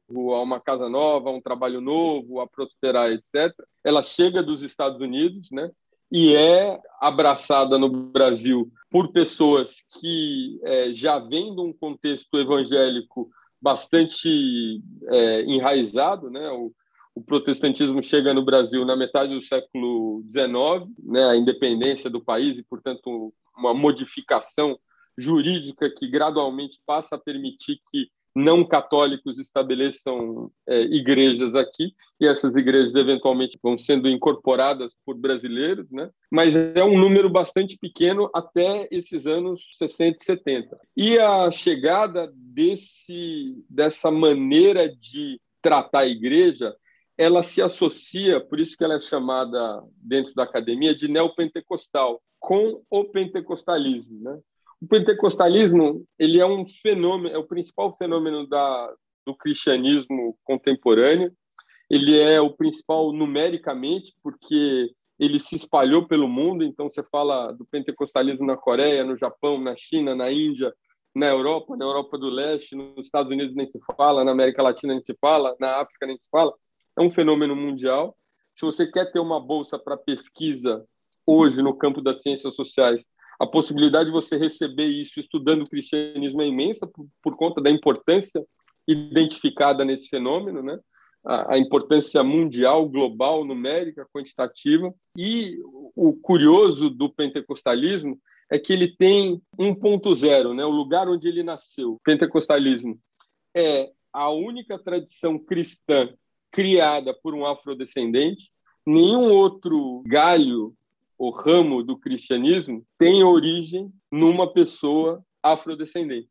No caso do pentecostalismo, eram missionários afrodescendentes que saíram do, do sul dos Estados Unidos em direção à Califórnia. Tem um, um pastor em particular que chama William Seymour, que começa a fazer reuniões privadas em casas, né? Porque ele é um cara pobre, não tem igreja e tal. Muito rapidamente, o, o, interesse das pessoas por aquele jeito, por aquela teologia, por aquela maneira de se comunicar desse pastor, muito adequada ao tempo presente, né, aos problemas do presente e muito adequada à linguagem cosmopolita da cidade, né?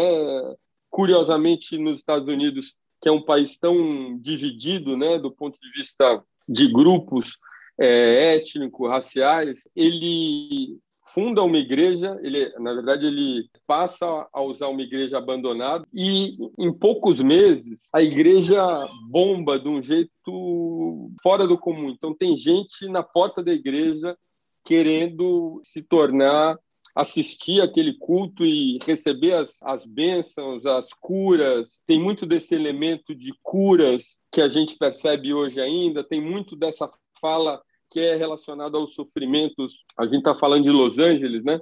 Então, uma, metrópole com chineses, com americanos vindos do interior do, do país, com mexicanos, enfim, um, um, multiculturalismo que se reflete dentro dessa igreja. E, curiosamente, essa maneira de, é, essa teologia, essa maneira de ver a religião, ela se auto-exporta para o mundo.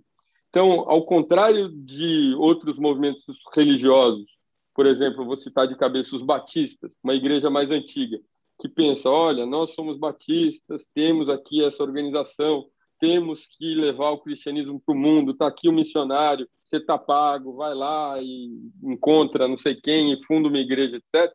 O pentecostalismo se espalha instantaneamente, assim, sem esse tipo de mobilização, de uma forma de baixo para cima. Né? Orgânica. Tanto, isso. Tanto que ele chega no Brasil precocemente, se eu não me engano, em 1909 e 1910, em lugares completamente diferentes. Então, primeiro, a Confederação Cristã do Brasil é criada, a primeira igreja pentecostal brasileira no interior de São Paulo, e depois a Assembleia de Deus, um ano depois, em Belém do Pará. Por missionários diferentes, no Pará, missionários suecos, e aqui no interior de São Paulo, missionários italianos. E isso existia como pano de fundo até nos anos 50, essa versão sei lá, neoliberalizada, que associa a conversão à prosperidade não no mundo futuro, mas no mundo presente, se tornar uma possibilidade, né, dentro dessa teologia, se desdobrar dentro dessa teologia, ou seja, isso acontecendo nos anos 50 e 60, junto com a presença massiva de imigrantes pobres do interior do Brasil vivendo no entorno dessas cidades, como eu estava falando do pesquisa do professor Gilberto Velho. O Brasil, nos anos 50, segundo ele, tinha 30% de moradores de cidade. 50 anos depois, são 80%. O Brasil se tornou um país predominantemente, majoritariamente urbano. Então, o fenômeno do cristianismo evangélico, particularmente do pentecostalismo, ele emerge para a sociedade por conta de uma teologia originalmente que lida com as questões cotidianas, presentes, difíceis do mundo popular, associada nos anos 50 e 60 a uma visão de que essa transformação ela não, não, não se restringiria a uma transformação da dignidade. Né? Esse pentecostal antigo, como é ainda em partes a marca, por exemplo, da Assembleia de Deus, ele não se importa se ele é pobre ou se ele é rico, ele importa se ele é digno e se ele é abraçado na igreja dele, tudo é igreja, né? E ele tem uma devoção, uma entrega, uma um encantamento, né? Sobre aquilo, uma fervorosidade. Isso se encontra com essa variação dessa raiz comum pentecostal que fala, olha, além dessa dignidade, você pode viver melhor, que é bastante diferente, ou seja, isso já está presente dentro da ideia dentro da pesquisa sociológica sobre os efeitos do, do pentecostalismo, no estudo do Weber. O Weber fala sobre religião e capitalismo, ou seja, ele já está associando o protestantismo à criação de disciplinas de trabalho, disciplinas de vida, ou seja, o protestante é uma pessoa que, apesar, junto com a religião dela, ela não foge da vida. É, você está falando não... é a ética protestante e o espírito do capitalismo. O espírito do capital, isso é. Então esse protestante ele não vai, ele não foge do mundo, ele está no mundo, ele se posiciona no mundo como um trabalhador, como um empreendedor, como um empresário, seguindo a disciplina religiosa daquela daquela organização e por conta disso ele tem sucesso, ou seja, uma consequência dessa disciplina, que é muito como a igreja é, protestante histórica ainda percebe. Não tem problema você melhorar de vida. O problema é você achar que, ao se converter, você merece melhorar de vida, que é a interpretação que a igreja protestante histórica tem. Agora, o porém que eu faço em relação a isso, e que vem da, da mentoria que eu recebi da professora Diana Lima, é: olha, quando a gente fala em prosperidade, a gente está falando de várias coisas. A gente está falando, primeiro, em você ter a capacidade de se dedicar melhor à sua religião, porque você tem uma vida melhor, você tem um plano de saúde, você, o seu filho está indo para uma escola particular, ele pode ir para aula de inglês, ele pode ir para aula de natação, você tem uma relação melhor com, com o seu parceiro ou sua parceira, percebe? Então, o que a professora Diana Lima aponta, não diminuindo os problemas que existem, mas falando, olha, é um pouco mais sutil do que isso, falando que essa prosperidade ela não é simplesmente é, esse estereótipo do cara ficar rico. Essa prosperidade, em grande parte, tem a ver também com ter condições de vida que melhorem a sua maneira de servir a igreja, a sua comunidade e a Deus em última instância. É, que tem a ver no, com na tarefa um, evangélica. Um trecho aqui que eu vou ler, que é um outro pedaço que você coloca no livro, que é o, o, crescimento do cristianismo evangélico tem menos a ver com pastores oportunistas e carismáticos e mais com a influência das igrejas para melhorar as condições de vida dos mais pobres. Aí eu uso esse trecho aqui para pedir para você elaborar em cima de um outro pedaço que está no livro que você falou quando estava lá naquela comunidade pesquisada, que você convivia com as famílias, você observava a casa das pessoas, né, das famílias evangélicas, havia uma questão da privacidade, de ter o quarto do casal, cada filho ter um quarto, o espaço para refeição, a televisão. Havia uma preocupação desde sempre em que as pessoas iam ter o seu espaço, iam ter a sua privacidade, elas teriam um momento também de conviver todo mundo ali, de fazer as refeições, e como o fato de estar na igreja, que é exatamente isso que você falou, não é porque você se converteu que você vai ter dinheiro, não, mas a, a igreja, a religião, ela é uma possibilidade de transformação, porque ali você vai poder conviver com pessoas que são empresários, que eventualmente vão poder te oferecer um emprego, você vai ter oportunidade, né? Você vai fazer parte de um grupo social que também é um grupo econômico que é cada vez maior e talvez mais rico, não sei, mas que as oportunidades serão apresentadas e a partir daí você pode trilhar um caminho que você escolher. É, eu me refiro a essas igrejas. É, eu acho que um dos motivos do sucesso do protestantismo pentecostal é o fato deles oferecerem uma alternativa àquelas redes de ajuda mútua que eu mencionei antes, que fazem parte do dia a dia do brasileiro pobre que vivia no campo. Então, aqueles muitos, desde o padrinho, né, você vai para o seu filho ser apadrinhado pelo dono da terra, até o padrinho que é o, o irmão da sua mulher, etc. E você cria ali uma rede de ajuda em que, quando alguém cai, o, o, coletivo te levanta, né? Eu, é, eu falei que é, ao chegar é, em, nas grandes cidades, essa possibilidade que ajuda a família pobre a se manter de pé, quando você perde emprego, quando você fica doente, quando você sofre com violência doméstica, etc, etc, etc, se fratura. Não deixa de existir, mas se fratura. E a igreja, num certo sentido, passa a ocupar esse espaço. Não à toa, quem vive ali dentro se chama uns aos outros por irmão ou irmã, né? Ou seja, você tem a reprodução de uma é, de um espaço que a gente pode chamar tecnicamente é, de capital social, é isso que você estava sugerindo, ou seja, pessoas que estão ligadas a pessoas que podem de alguma forma te ajudar.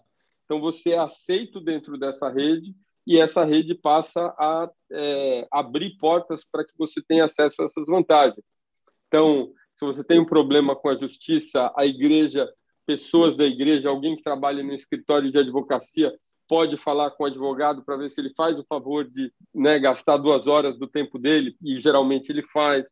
Ou, como eu vi frequentemente, pessoas que trabalham limpando casas, por exemplo, de médicos, e que é, alguém precisa daquela especialidade, então alguém fala com alguém que chega aquela pessoa e fala: oh, você poderia, por favor, você que é psiquiatra, ter uma conversa com essa pessoa porque ela está tendo esses problemas, né? Esse é o, um dos aspectos que torna essa igreja um espaço importante, né?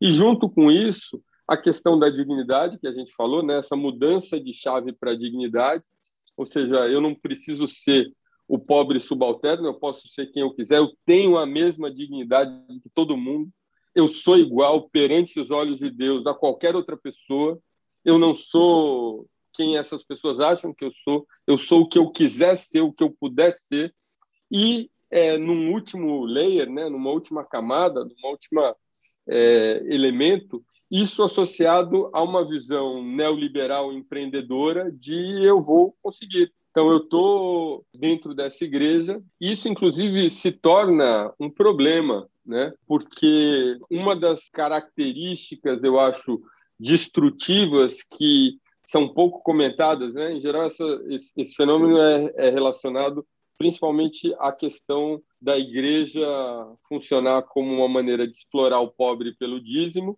para se tornar rica e virar uma célula infiltrada dentro do governo. É isso que importa, né? É aí que os evangélicos apareceram para os brasileiros a partir dessa instituição que é ao mesmo tempo um negócio e com interesses políticos e que se infiltra no governo. Mas para além disso, você tem a igreja se tornando um espaço, por exemplo, muito competitivo, em que eu, eu ouvi com frequência isso na Assembleia de Deus. As pessoas internamente são maltratadas quando elas não conseguem o um emprego, quando elas não conseguem o carro, quando elas não conseguem é, atingir aquela expectativa que elas tinham e que elas se sentiam esperançosas por acontecer, e por isso, é, dentro desse ambiente competitivo, acabam se afastando por um preconceito interno, né? É, você Esse menciona é um até que... tem um trecho ali, né? Tem muita maledicência, né? Fofoca também é uma coisa Isso, que acontece é, muito, é. né? Exatamente. Então, para encerrar a questão da teologia da, da prosperidade, por um lado, é importante levar em consideração que a gente está falando da prosperidade de um sentido mais amplo e não só a prosperidade dos milionários, mas aí eu recomendo enfaticamente o trabalho da professora Jaqueline Teixeira, por exemplo, que trabalha com mulheres da Universal e fala sobre como essa experiência dentro da igreja, entre as pessoas e não entre as lideranças, se dá por uma ampliação de possibilidades de participação da mulher também, que é a principal arrebanhadora de pessoas para a igreja. Então, você tem o líder e você tem as lideranças nacionais e você tem o corpo da igreja que não necessariamente concorda com os líderes, né? E que se sente tão proprietário quanto. Então, de um lado você tem a prosperidade, essa prosperidade que a pessoa fica milionária, etc. E por outro lado você tem a prosperidade que a pessoa ganha uma possibilidade de vida melhor. É, e isso se dá muitas vezes por uma um fomento como o Caetano menciona na introdução, dessa disciplina que vem da, né, de estar na igreja, das muitas possibilidades que a igreja dá para que a pessoa possa trabalhar tanto em termos da confiança que ela estabelece com um parceiro ou com a parceira, né? Ou seja, somos nós um casal importante que a gente mantenha a fidelidade um em relação ao outro, como em relação à igreja, como um espaço de atividades para os filhos enquanto os dois pais estão trabalhando. Então você tem essa prosperidade mais ampla, que não é a de estar milionário, é pai e mãe trabalhando, pai e mãe sabendo que eles se constituem ali como um casal com um vínculo de fidelidade, com um interesse em fomentar essa relação de longo prazo, é, com interesse em se tornar próspero, essa prosperidade se desdobrar em plano de saúde, se desdobrar em escola privada, eventualmente, se desdobrar em escola de inglês, e para os mais pobres, principalmente, se desdobrar em uma atividade no contraturno escolar que é o maior problema que eu, pelo menos, observei ali. A gente faz esse paralelo com, a, né, com as questões da violência urbana no, no Brasil, etc. Nesse lugar onde eu fiz pesquisa, né, que eu chamo de Balduino, o desespero dos pais, né, a, a, a grande questão que unia todo mundo ali é que a mãe deixou de se ocupar de trabalhos é, associados à casa, em que ela levava os filhos, por exemplo, mariscar, mariscar e catar marisco, né? Ou buscar produtos da, da mata, piaçava, etc., né? Ou qualquer outra coisa para se tornar uma funcionária, para trabalhar fora de casa. Existe a escola meio turno para que os em que os filhos estão ali supervisionados. Existe o contraturno escolar. Para todo mundo que não é da igreja, o contraturno escolar é um problema, porque a criança tá, e o adolescente estão não supervisionados e sem ter absolutamente nada que fazer. Não tem uma escola. Isso é o que todo mundo dizia. não tem uma escola de futebol, não tem uma escola de inglês, não tem nada para a gente. Não é assim.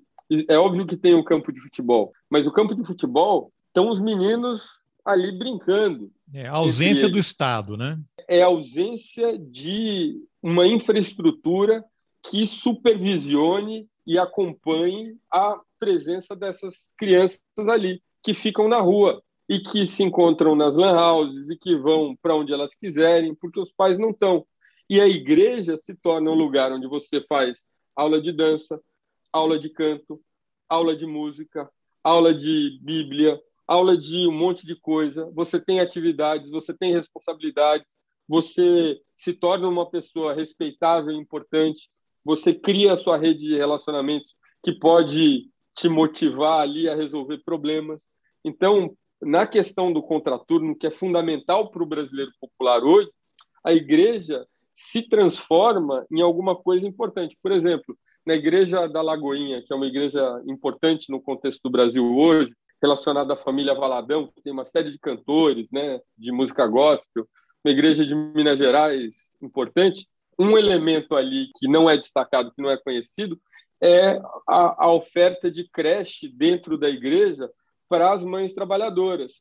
E também uma, um estímulo para as irmãs da igreja, jovens, estudarem pedagogia para oferecer para os membros da igreja uma escola da própria igreja. Percebe? A pequena ambição do meu trabalho não é dizer que está todo mundo errado por perceber esses muitos problemas que a gente identifica e que são relevantes, mas perceber que esse fenômeno é maior, mais interessante, mais importante e que o brasileiro pobre não necessariamente está sendo enganado quando ele se torna evangélico, ou seja, que tem uma série de vantagens e que ele é uma pessoa inteligente fazendo essa escolha. Eu queria uma avaliação sua. Você cita no livro um número aqui em cima do IBGE que há 14 mil igrejas evangélicas abertas por ano no Brasil. É um número assim absurdo, né? E aí eu fico me perguntando, mas isso aqui é resultado do que? Essa vontade absurda de evangelizar as pessoas? É interesse financeiro, porque lógico, lá vai ter dízimo, o cara vai crescer, né? Você tem tudo isso muito misturado, né? E eu queria,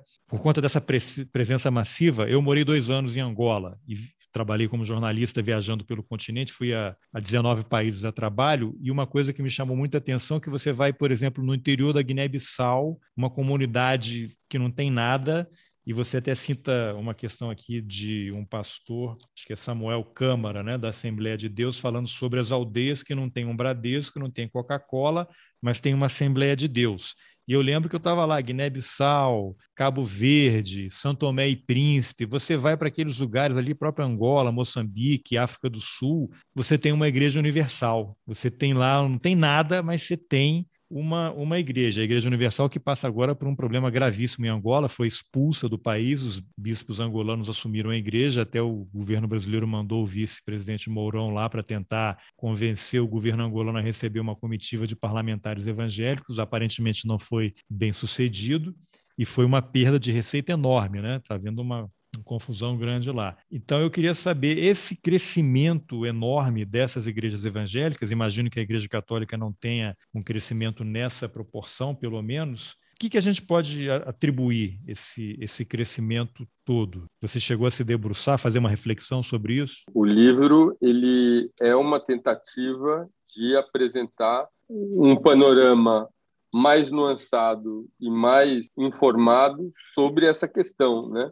Por que, que os evangélicos crescem tanto no Brasil. E apontando para a questão, né? se você, pessoa de esquerda, de classe média, interessada é, no tema da justiça social, não se informar sobre a questão do cristianismo evangélico, você não vai ter é, condição de refletir sobre o Brasil hoje. É, então deixa né? eu fazer, formular aqui, que aí a gente já dá um fecho aqui para essa entrevista maravilhosa que você escreveu lá no livro. 2020 será a década dos evangélicos. E quem não entender o cristianismo evangélico não terá condições de pensar o Brasil atual. Aí eu te deixo a pergunta por quê para a gente dar um fecho. O primeiro porquê é porque o Brasil é um país muito pobre e desigual. Então, esse é o primeiro motivo, né? E o cristianismo evangélico atende a essa população. O cristianismo evangélico se presta a dialogar não só com o pobre urbano em geral, mas todos os descartados da sociedade, quem está em prisão, quem está nas cracolândias, as pessoas que, ou, ou, uma parte das pessoas, ou talvez a maioria das pessoas que estão ali, elas são evangélicos. Porque dentro do, do entendimento do protestantismo, e eu certamente estou sendo simplista em relação a isso, porque, como você disse, são milhares de denominações, né? Mas o um entendimento genérico do protestantismo é que você não ajuda a pessoa dando dinheiro, dando, ajudando a matar fome. Você ajuda a pessoa levando a religião para a vida daquela pessoa. É a única forma que você tem transformar a vida daquela pessoa para o longo prazo. E é por isso que eles estão na, nas prisões, é por isso que eles estão na Cracolândia, é por isso que eles estão em todos os rincões, porque você transforma a vida das pessoas levando a religião para a vida das pessoas. A, a primeira questão é: o Brasil é um país profundamente desigual e pobre, que dá margem para que esse tipo de proposta de transformação na vida desses brasileiros se dê, seja bem-vindo, seja esperado e, e, e, abraçado. Né? Em segundo lugar, uma evolução desse, desse fenômeno com o crescimento dessas organizações, o envolvimento dessas organizações no universo da política de Estado, né, por meio de pastores, pastoras ou simpatizantes que passam a agir dentro do governo representando os valores ou os interesses dessas igrejas, você tem um, um, um segundo nível, que é a igreja ganhando uma representatividade nacional e podendo ser parceira ou ela mesma atuante no sentido de resolver e decidir eleições que foi o caso da última eleição presidencial de 2018. Não segundo a minha opinião, mas segundo análises de especialistas que eu menciono, por exemplo, quando você cruza os dados do IBGE, se não me engano, é uma pesquisa da Folha de São Paulo, né? uma pesquisa de, de boca de urna com religião, os principais grupos religiosos do Brasil, né, e não religiosos, né, você tem ateus e agnósticos, todo mundo foi 50-50 os grupos grandes. Não estou falando do, dos grupos minoritários, mas os grupos grandes, católicos, ateus agnósticos, etc., 50-50, a favor e contra, né? Haddad e Bolsonaro. O evangélico é 63%, 33%.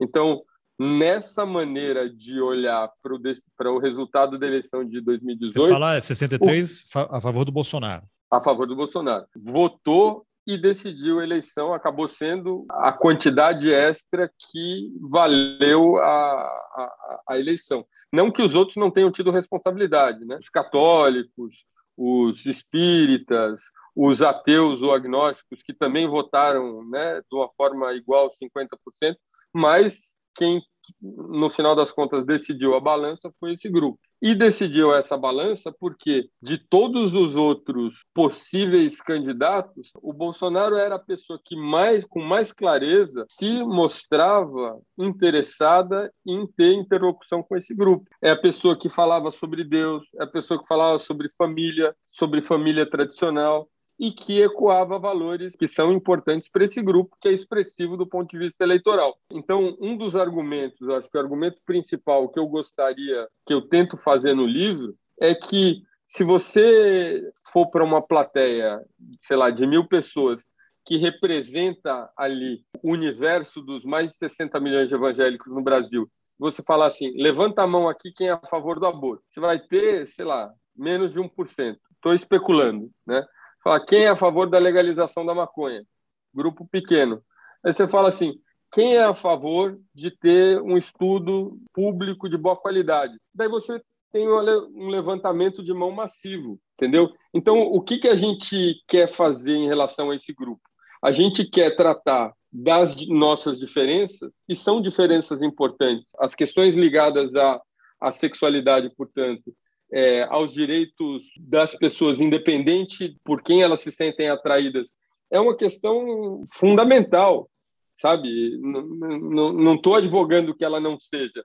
Eu estou advogando aqui, pensando num conjunto da sociedade que tem uma visão é, conservadora em relação a isso, mas que pode ter muito mais eco se o seu interesse de dialogar com essas pessoas falar, olha, vamos buscar aqui o que nós temos em comum. E se nós temos em comum, ó, vamos procurar justiça social? Vamos. Vamos procurar é, colocar corrupto na cadeia? Vamos. Vamos procurar reduzir o desmatamento da Amazônia? Vamos.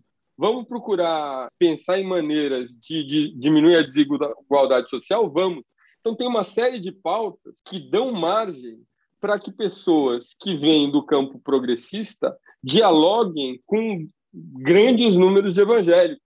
E, em vez disso, nós, desse campo progressista, estamos ou provocando ou caindo dentro da armadilha da discussão sobre valores morais. É, você teve até é em 2018 que o Fernando Haddad, durante a campanha, falou mal da Igreja Universal, disse que é, o apoio que o Edir Macedo deu ao Bolsonaro era fome de dinheiro, chamou o cara de charlatão, sendo que o, o, o Edir Macedo foi um grande apoiador do Lula, da Dilma, né? Foi importante na, na, eleição. Curiosamente, apesar da Igreja Universal não ser a maior denominação, né? Em termos proporcionais, ele, sei lá, seria terceiro ou quarto, mas faz muito barulho, né? Então a gente tem essa ideia de que eles são predominantes, mas não sei se por conta da televisão. Mas é, de fato, eu não sei se essa fala do Haddad acabou atingindo em cheio não só os integrantes né, da Igreja Universal, mas os evangélicos de uma forma geral. Não sei se você pode avaliar é. algo. É, eu falei para você que uma conversa interessante seria com o professor Andrew Johnson, que, aliás, hoje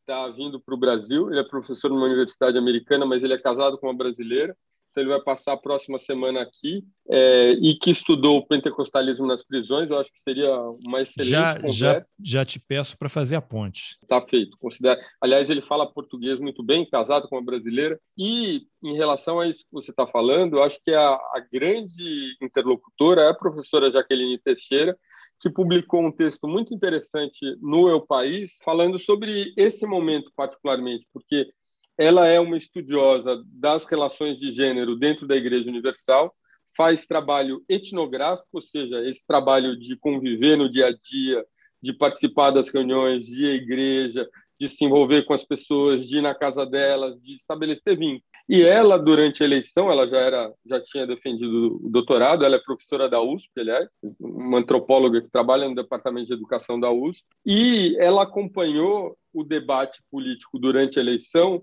em grupos de mulheres da Igreja Universal, que estavam fazendo, defendendo e questionando a posição de, da liderança da igreja que estava apoiando o, candidato, o então candidato Bolsonaro. Então, elas estavam dentro da igreja, usando os recursos de entendimento sobre é, a questão é, muito é, importante para essas mulheres sobre é, por exemplo, os valores familiares do presidente, a questão da violência, como ele falava sobre a violência contra a mulher, etc., chamando atenção e usando esses temas para debater e, eventualmente, contestar a posição da liderança da igreja de apoiar, ou pelo menos de uma parte da, do, dos membros da Universal, de, de abraçar a candidatura Bolsonaro e pararam de ter essa possibilidade a partir da declaração do candidato Haddad. Porque quando o Haddad chama o Edir Macedo de charlatão, e eu não estou aqui questionando se o Haddad está certo ou errado em relação a isso, eu estou dizendo que é, eu estou re, é, tentando reproduzir de memória a consequência que isso teve dentro dos grupos de, de discussão do WhatsApp das mulheres da Universal, as pessoas falando ali, é, mas a gente não vai eleger uma pessoa que é contra a nossa igreja. É, o cara ele queimou Morreu. os navios ali, né? Então, eu acho que a Jaqueline Teixeira, a professora Jaqueline Teixeira, é uma, uma, uma ótima interlocutora sobre esse assunto, na medida em que ela está presente no olho do furacão, ou seja, ela é, estuda pessoas da Igreja Universal. Você perguntou por que, que a Igreja Universal é importante, apesar dela não ser a maior. Ela é importante porque ela é uma, ela funciona como uma empresa, ela tem uma infraestrutura empresarial. A Assembleia de Deus é várias vezes maior enquanto organização, mas ela é uma organização em rede. Não existe dono da Assembleia de Deus. Né? A Assembleia de Deus é, é uma rede de igrejas em que você tem aí algumas lideranças predominantes, que eles chamam de ministério, né? Tem o Ministério Madureira, enfim. Mas na prática, se eu não estou enganado, são dezenas ou centenas de desdobramentos da Assembleia de Deus. É muito mais uma organização horizontal do que uma organização vertical como é a Universal. Então, a Universal tem poder de fogo, né? A Universal tem canal de televisão, a Universal tem o jornal de maior circulação no Brasil. Tem um monte de rádio. Folha, né? Um monte de rádio. E quando você fala com a Universal, você está falando com as pessoas da Universal, da igreja, está falando com os pastores da igreja, está falando com o mundo gospel, você está falando com. É, Não, com as empresas, é, eles têm um monte de empresas, com um monte de funcionários, né? Eles são realmente uma, uma organização econômica, tem banco, tem financeira, tem construtora, tem de tudo, né? É. O, o, jornalista Mauro Lopes, que é um, tem um programa no, na rede Brasil 247, ele fez uma é um jornalista experiente com muitos anos na Folha de São Paulo que fez uma comparação interessante falando que ele entende que a Universal é uma espécie de centrão das igrejas, né? Ela não está muito interessada na ideologia, é ela está é. interessada no poder, né? Então, quem está no poder é a pessoa que ela vai apoiar. A maneira como isso é apresentado importa menos. Ou seja, agora é o Bolsonaro, amanhã é o Lula, depois é o Ciro ou quem, quem quer é, que seja. E o que é né? interessante é que você deve ter visto aí, tem algumas semanas, que foi divulgada a foto de um encontro do Lula com lideranças evangélicas, acho que no Rio de Janeiro, que deixou o Bolsonaro muito irritado né, e preocupado. E o Lula, de fato, ele está fazendo essa reaproximação, né? essas fotos são divulgadas sempre com uma, duas semanas de atraso né, em relação aos encontros. De fato, há uma movimentação, né? as placas tectônicas se movimentam aí no subsolo e a gente só percebe a hora que tem um choque, né? A hora que não dá é, aquele não é tremor. por conta do PT, é por conta do Lula. Sim, o sim. Lula é assim, o Lula está no mesmo lugar em que as igrejas evangélicas surgiram, que é na periferia urbana das grandes cidades. O Lula, se não tivesse sido um líder sindicalista, ele poderia muito bem ser um pastor evangélico. Ele tem a característica do pastor evangélico, né? O carisma, a capacidade de falar, a capacidade de associar assuntos, a é, a capacidade de gerar empatia na outra pessoa. não estou fazendo uma propaganda pela, dele aqui. Pela própria história, né? Que ele, é, que ele tem uma coisa que o, o presidente Bolsonaro não tem, que é fazer parte da maior parte do grupo de brasileiros que é evangélico, que é esse migrante ou descendente de imigrantes que veio do interior do Nordeste por conta da seca e formou a grande cidade para essas pessoas, o presidente evangélico, o presidente é, Bolsonaro pode se comunicar como um salvador da pátria, como uma pessoa nova, disciplinadora. É importante a questão da violência dentro do, dos espaços periféricos, né? ou seja, essa defesa de soluções para a questão do assalto nas periferias urbanas, que estão muito mais vulneráveis do que os centros protegidos, onde você tem policiamento, né? É, esse é um grande apelo do presidente Bolsonaro, das ideias do Bolsonaro, para o brasileiro popular. Ou seja, é, eu, eu vou viver num lugar e vou conquistar o meu carro, vou conquistar minha casa, etc. E eles não vão ser assaltados e tirados de mim. Disso até a, a, a disputa entre crime organizado e igreja. É, no, no caso, no caso do Bolsonaro, ele tem uma solução para isso, que é apoiar a milícia, né? E não sou eu que estou dizendo, então, é ele ir ao plenário da Câmara defender milícia. Tem que fazer isso para se proteger. Isso, mas junto com isso, eu estou pensando em que medida o bolsonarismo ou as ideias do presidente Bolsonaro ecoam para o brasileiro que não, que não vê com bons olhos necessariamente a milícia, mas que vê e sente na pele o problema da criminalidade e gostaria de ter uma solução para isso, porque se vê afetado por isso, né? É, é, é mas, uma, mas, é o cara um... que, que não enxerga na milícia um grupo criminoso, né? Que é essa ideia Isso, do, do Bolsonaro. Ele vai praticar o crime, está praticando um crime, mas desde que eu esteja protegido, tudo bem, né? Que é essa visão do, do Bolsonaro. Isso, mas é, é assim, quem eu ouvi que falou melhor sobre isso foi o deputado federal Marcelo Freixo, falando: olha, é, nós temos dois problemas enquanto esquerda progressista para dialogar com o Brasil pobre O primeiro é a questão familiar e falar que a, que a família é uma entidade importante no Brasil familiar e valores de uma família tradicional são valores importantes ali. Respeitar o pai, respeitar a mãe. Se você quiser, eu posso até te falar por quê, a partir da minha, da minha etnografia.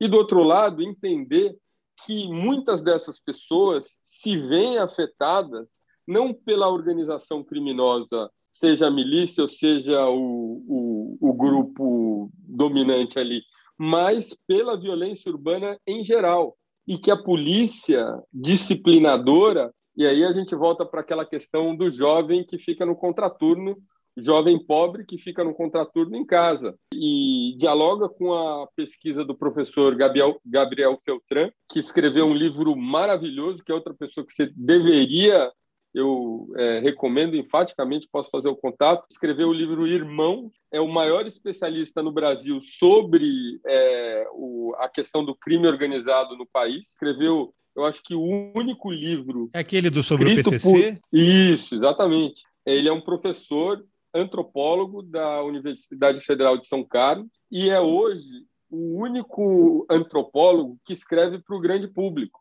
Né? Escreveu um livro sem uma nota de rodapé, completamente legível, interessante, engajante, tanto que foi publicado pela Companhia das Letras, para ser vendido massivamente, porque é uma pessoa que entende do assunto e que fez o esforço para falar sobre esse assunto para o grande público. Então, eu recomendo enfaticamente, fazendo a ligação entre a questão da igreja, né? Eu cito o professor Feltran no livro porque ele fala sobre curiosamente, né, não sei se a, a, gente já falou sobre isso mais cedo na nossa conversa, mas irmão é a maneira como os membros do, do crime organizado tratam uns aos outros, irmão é a maneira como os, é, os, os evangélicos tratam uns aos outros. Então tem uma série de sobreposições que o Andrew Johnson aponta também.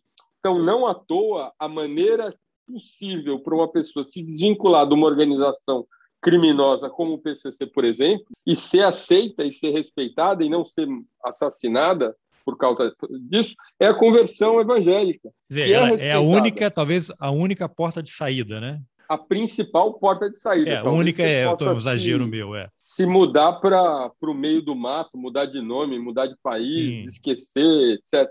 Uma outra é você se converter e se manter convertido, porque anos depois a organização continua em contato com você, falando: e aí, você continua na igreja?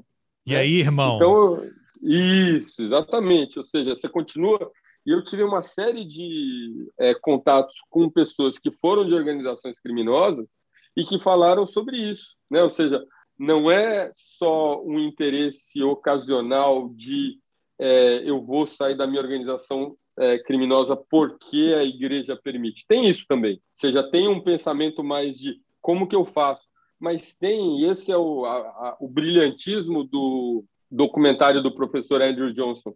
Tem a pessoa que fala: eu não aguento mais essa vida, eu não quero mais fazer parte disso. Como que eu saio? Entendeu? E é essa oportunidade que ela fala assim: olha, é isso, eu quero ter uma vida que não seja essa que eu construí até aqui. É, esse documentário ele está disponível aí nas plataformas no, ou tá precisa YouTube, você precisa ser amigo você. de um hacker aí? Não, ele, o professor Andrew Johnson tem a maior interesse tanto que eu é, ele me mandou um, ele está no YouTube, ele me mandou uma versão legendada porque ele é o cara que faz a narração do, do, do documentário, ele narra em inglês, né? As entrevistas em português que é uma parte, uma fatia grande do, do documentário, dá para a gente entender, mas quem não entende inglês não entende as costuras que ele vai fazendo. Ah, mas ele me mandou a versão legendada ah, que eu passo para você. Ah, me manda, que aí eu coloco nas informações do episódio. Agora, Juliano, para a gente encerrar essa, essa conversa aqui, poderia ir, ir longe aí, e já te deixo o convite para a gente voltar a conversar, porque o assunto está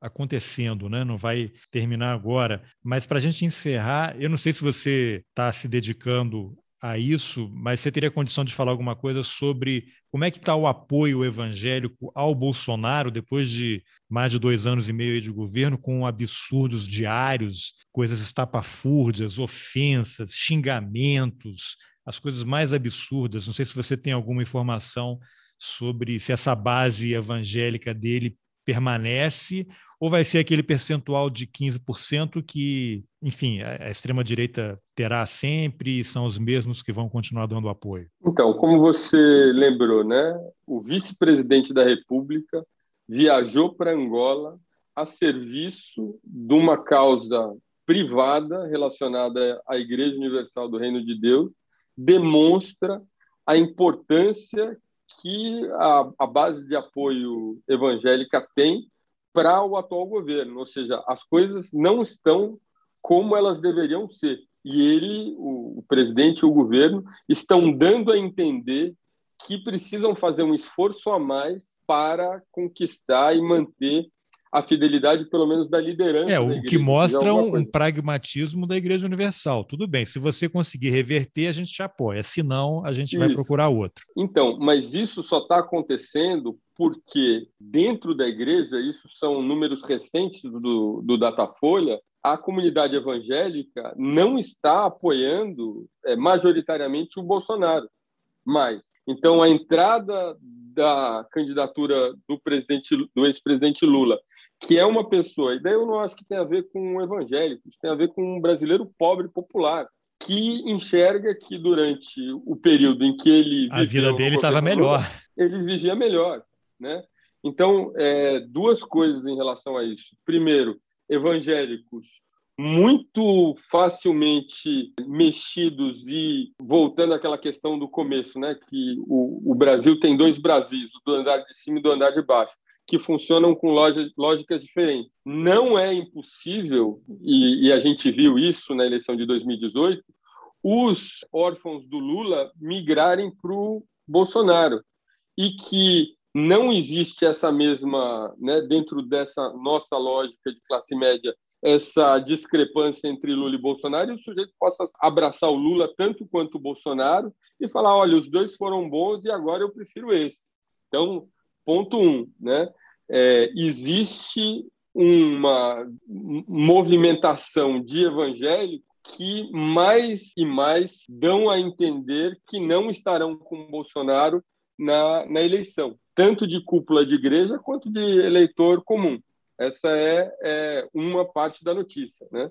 que não, não se restringe ao brasileiro evangélico, mas envolve também o brasileiro evangélico. O outro lado da notícia é a resiliência do presidente dentro das camadas populares também. Então, mesmo, é, e é isso que é, é difícil falar, né? As pessoas ficam trazendo de volta assim, mas como depois de todos esses absurdos do Bolsonaro, como é que ainda tem gente que apoia ele, né? Eu trabalho no Instituto de Pesquisa, a gente fez recentemente uma, uma pesquisa etnográfica de longo prazo, dentro do contexto do que pode ser longo prazo, né, de três meses, com brasileiros das camadas populares, e o resultado é, é muito chocante. Né? Ou seja, eu, eu acho que o Lula foi bom, mas eu votei no Bolsonaro, e eu acho que o Bolsonaro é um cara que está sendo perseguido. Eu não estou falando o que eu entendo, tá? Eu estou dando o resultado de uma pesquisa, de uma série de frases ele é um cara que é perseguido. Primeiro que dentro do, do Brasil popular em geral, do Brasil em geral, mas do Brasil popular mais, existe uma desconfiança em relação ao establishment político. E o Bolsonaro conseguiu se colocar como o Robin Hood que é perseguido. Então, essa condição dele de ser o cara que está à margem, tentando fazer o certo e sendo perseguido pelo establishment, tem um grande eco dentro das camadas populares, né? E daí a resiliência que ele tem dentro desse voto, que tem a ver também com auxílio emergencial, tem a ver também com falas que a classe média não entende, né? Do tipo, ah, ele tinha que falar sobre isolamento. Mas o brasileiro pobre não tem condição, ele não tem condição de lavar a mão, né? Ele não tem, ele sabe, ele ele está trabalhando hoje para comprar a, o feijão e arroz, o fubá e a farinha de amanhã. É, da mão para a né? boca. Então ele, ele, presidente Bolsonaro e governo, se colocaram como interlocutores de um brasileiro que não tem condições, que não está fazendo home office, que não tem condição de ficar em casa e que precisa ir para a luta. Né? Como a gente ouviu numa pesquisa, um, um rapaz, um vigia de prédio, falando: todos os dias eu tenho que escolher entre o meu trabalho e a minha vida, porque eu sei que isso é um problema. Mas se eu não for trabalhar, eu perco o emprego e daí eu tenho outro problema. entendeu? Então eu não tenho condição de seguir esses mesmos, essas mesmas regras de ficar em casa e de fazer home office, como as outras pessoas falam. As pessoas são elitistas e têm uma visão elitista sobre o que é a pandemia. Porque para a gente, é, antes da pandemia, a gente precisa ir para os lugares e fazer coisas e ganhar vida e vender o. Né? E nesse sentido, não é uma, como eles dizem em inglês, né? não é ciência de foguetes entender por que, que o, o, o Bolsonaro tem apelo, né? porque ele está falando com essas pessoas. Né? Agora, o problema do, do presidente Bolsonaro nesse sentido é que o presidente, o, o ex-presidente Lula fala melhor com essas pessoas do que ele, não na questão do, da polícia né, e do policiamento, mas nas outras questões ele tem mais empatia com o pobre brasileiro do que o presidente Bolsonaro tem. E tem um histórico de governo, ou de parte do governo, em que essas pessoas lembram claramente que viveram momentos mais positivos da vida. A gente fez pesquisa sobre isso durante 2000 e 2018 e as pessoas falam é, na época do presidente Lula, a minha mãe foi para a universidade, realizou o sonho. Na época do presidente Lula, eu construí a minha casa. Na época do presidente Lula, o presidente Lula pode ter tido esses outros problemas todos, mas tudo bem, pelo menos ele fez alguma coisa para a gente. Esse patrimônio o Lula tem para trazer para essa eleição de 2022, esse recall de que havia mais prosperidade ali no, no espaço dele. E agora, eu acho que, de uma maneira inteligente, ele entende que ele precisa falar não só com a liderança evangélica, mas com o povo evangélico, que é, eu acho que a, a, a, a sugestão que eu faço também no livro é a gente vai falar com o evangélico povão, a gente não pode tra tratar ele como idiota, como uma pessoa quadrada, como uma pessoa fanática, a gente precisa tratar ele como um ser humano inteligente que fez escolhas ali, que tem valores diferentes do nosso, mas que tem o mesmo direito que a gente tem como cidadão. Ah, eu sou a favor do aborto, eu sou contra. Você pode ser contra. Não é um crime você ser contra isso, né? Eu posso discordar de você, mas eu, eu, não posso usar a minha educação superior, os meus valores iluministas, para dizer como você deve pensar porque isso é uma arrogância da, né, minha quando eu faço isso. É. E é isso que a etnografia mostra, né? Esse é o grande valor da etnografia, é mostrar que as pessoas pensam diferente de você e que você precisa ter condições de olhar para o mundo da perspectiva dessas outras pessoas. E eu acho que a contribuição em último, última instância que a antropologia poderia e não está dando e que a etnografia poderia e não está dando dá ao país que é tão desigual que é falar, olha, é assim que pensa o outro, que é o que o Gabriel Feltran faz no livro dele sobre o PCC, que é o que a Jaqueline Teixeira faz quando ela fala sobre as mulheres evangélicas da, da Igreja Universal, falando, olha, no Eu País, para o grande público, houve um erro, um erro de interpretação em relação a esse público. E está aqui o erro. Então, sei lá, queria encerrar aqui, acho que a gente falou bastante, estou à disposição, se não, mas falando sobre o quanto essa disciplina, que é pouco interessada ou disposta em falar para o brasileiro comum, para o brasileiro médio, poderia ter a contribuir, transformando o resultado dessas pesquisas em coisas que vão além de artigos científicos. E se você olhar, você vai contar na mão o número. Você tem o Roberto da Mata, você tem o, o Gilberto Velho, que escrevem né, e que fazem esforços de popularização da disciplina você tem o Gabriel Feltran hoje, você tem a professora Cristina Vidal, no Rio de Janeiro, que escreveu uma etnografia muito interessante chamada A Oração do Traficante, sobre evangélicos que se envolvem, que são é, traficantes, e só. Ou seja, de todas essas pessoas que poderiam contribuir com o entendimento de um país que é tão dividido e tão distante um do outro, como aponta a professora Cláudia Fonseca, né, é, estudiosa da questão das camadas populares, como que a gente pode se entender melhor enquanto país é, e, infelizmente, por questões que, sei lá, demoraria um outro programa para a gente discutir, porque eu não sou especialista no assunto, não acontece. Essas pesquisas geralmente tendem a ficar ou a servir. Esses dias eu estava falando com um cara interessante que também mereceria uma conversa com você, que é o Cassiano Luz. Ele é antropólogo e pastor. E ele trabalhou com os Yanomami como missionário.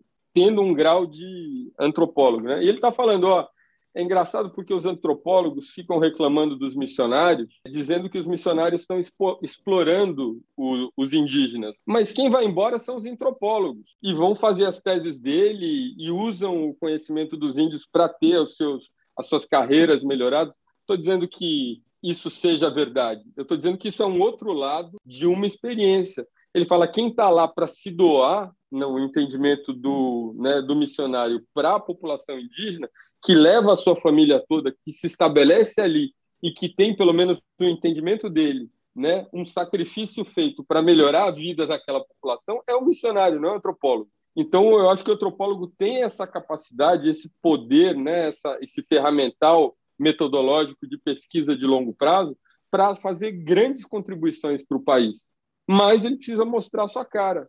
Os bons exemplos disso, num primeiro momento, são Jaqueline Teixeira, que eu conheço, né? existem outros. Professor Andrew Johnson, que trabalhou com pentecostalismo na prisão, e o professor Gabriel Feltran, da Federal de São Carlos, que trabalha com crime organizado.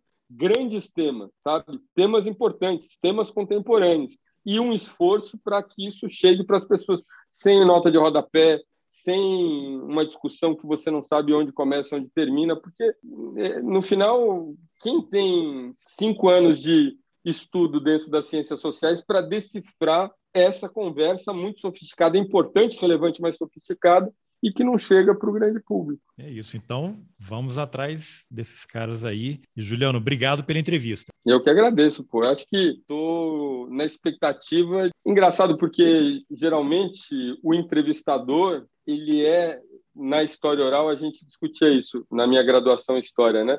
O quanto o entrevistador é o autor da entrevista e não o entrevistado, né? E quanto essa intersubjetividade, né? A subjetividade do entrevistador e do entrevistado, elas co-criam a entrevista. Então, existem situações em que você dá entrevista que não rola, e hoje rolou maravilhosamente bem. Que Eu bom. acho que muito pela sua disponibilidade de ouvir e de permitir que é, aquilo que não é confortável, não é óbvio e não é percebido possa ser conversado. Por isso que antes da, da gente começar a gravar, eu falei, olha, interessante você é um jornalista com uma sensibilidade sociológica, né? E é, que traz isso, né? Que faz essa ponte. Isso é muito bem-vindo. É, porque o livro ele não surge do nada, né? Ele é resultado de várias coisas, várias camadas, várias vivências, né? Por isso que é importante é você conseguir falar um pouquinho sobre isso. Então, de novo, eu te agradeço. Já fica o convite para outras conversas, essas pontes aí que você vai começar a fazer. Eu vou deixar o link aqui para o livro. Se você tiver link aí de artigos que você tenha escrito recentemente, me passa que eu também deixo lá nas informações do episódio. E vamos nos falando. É isso aí. Muito obrigado. Bom, essa foi a entrevista que eu, Carlos Alberto Júnior, fiz com o historiador e antropólogo digital Juliano Spayer. Se você gostou, compartilhe nas suas redes sociais, mande o link por e-mail. Nas informações do episódio, você encontra os links mencionados na conversa. E se você acha importante apoiar o jornalismo independente, considere a possibilidade de contribuir com roteirices. É possível colaborar com qualquer valor pelo Pix ou pela plataforma Catarse a partir de R$ 10 mensais. Os links também estão nas informações do episódio. Eu aproveito para agradecer aos apoiadores Antônio Domingues, Fabiana Moraes, Masashi Nou, Iliana Rocha, Cassiano Dutra, Antônio Augusto Menezes, Igor Gack, Rodrigo Menck, Nilson Carvalho, Felipe Vanisca, Carlos Viana, José Aparecido Pires, Armando Almirante, Luiz Fernando Cura, Lúcia Capanema Álvares, Jéssica Santos, Arthur Schneider Almeida, Igor Zeredo de Cerqueira, Cleiton Nets, Marcelo Souza, Ângelo Meneghello, João Paulo Prazeres, Caio Ventosa Chaves, Andrei Rafael Silva, Fernanda Carvalho e Eliane Amorim. Obrigado pela escuta e até o próximo Roteirices.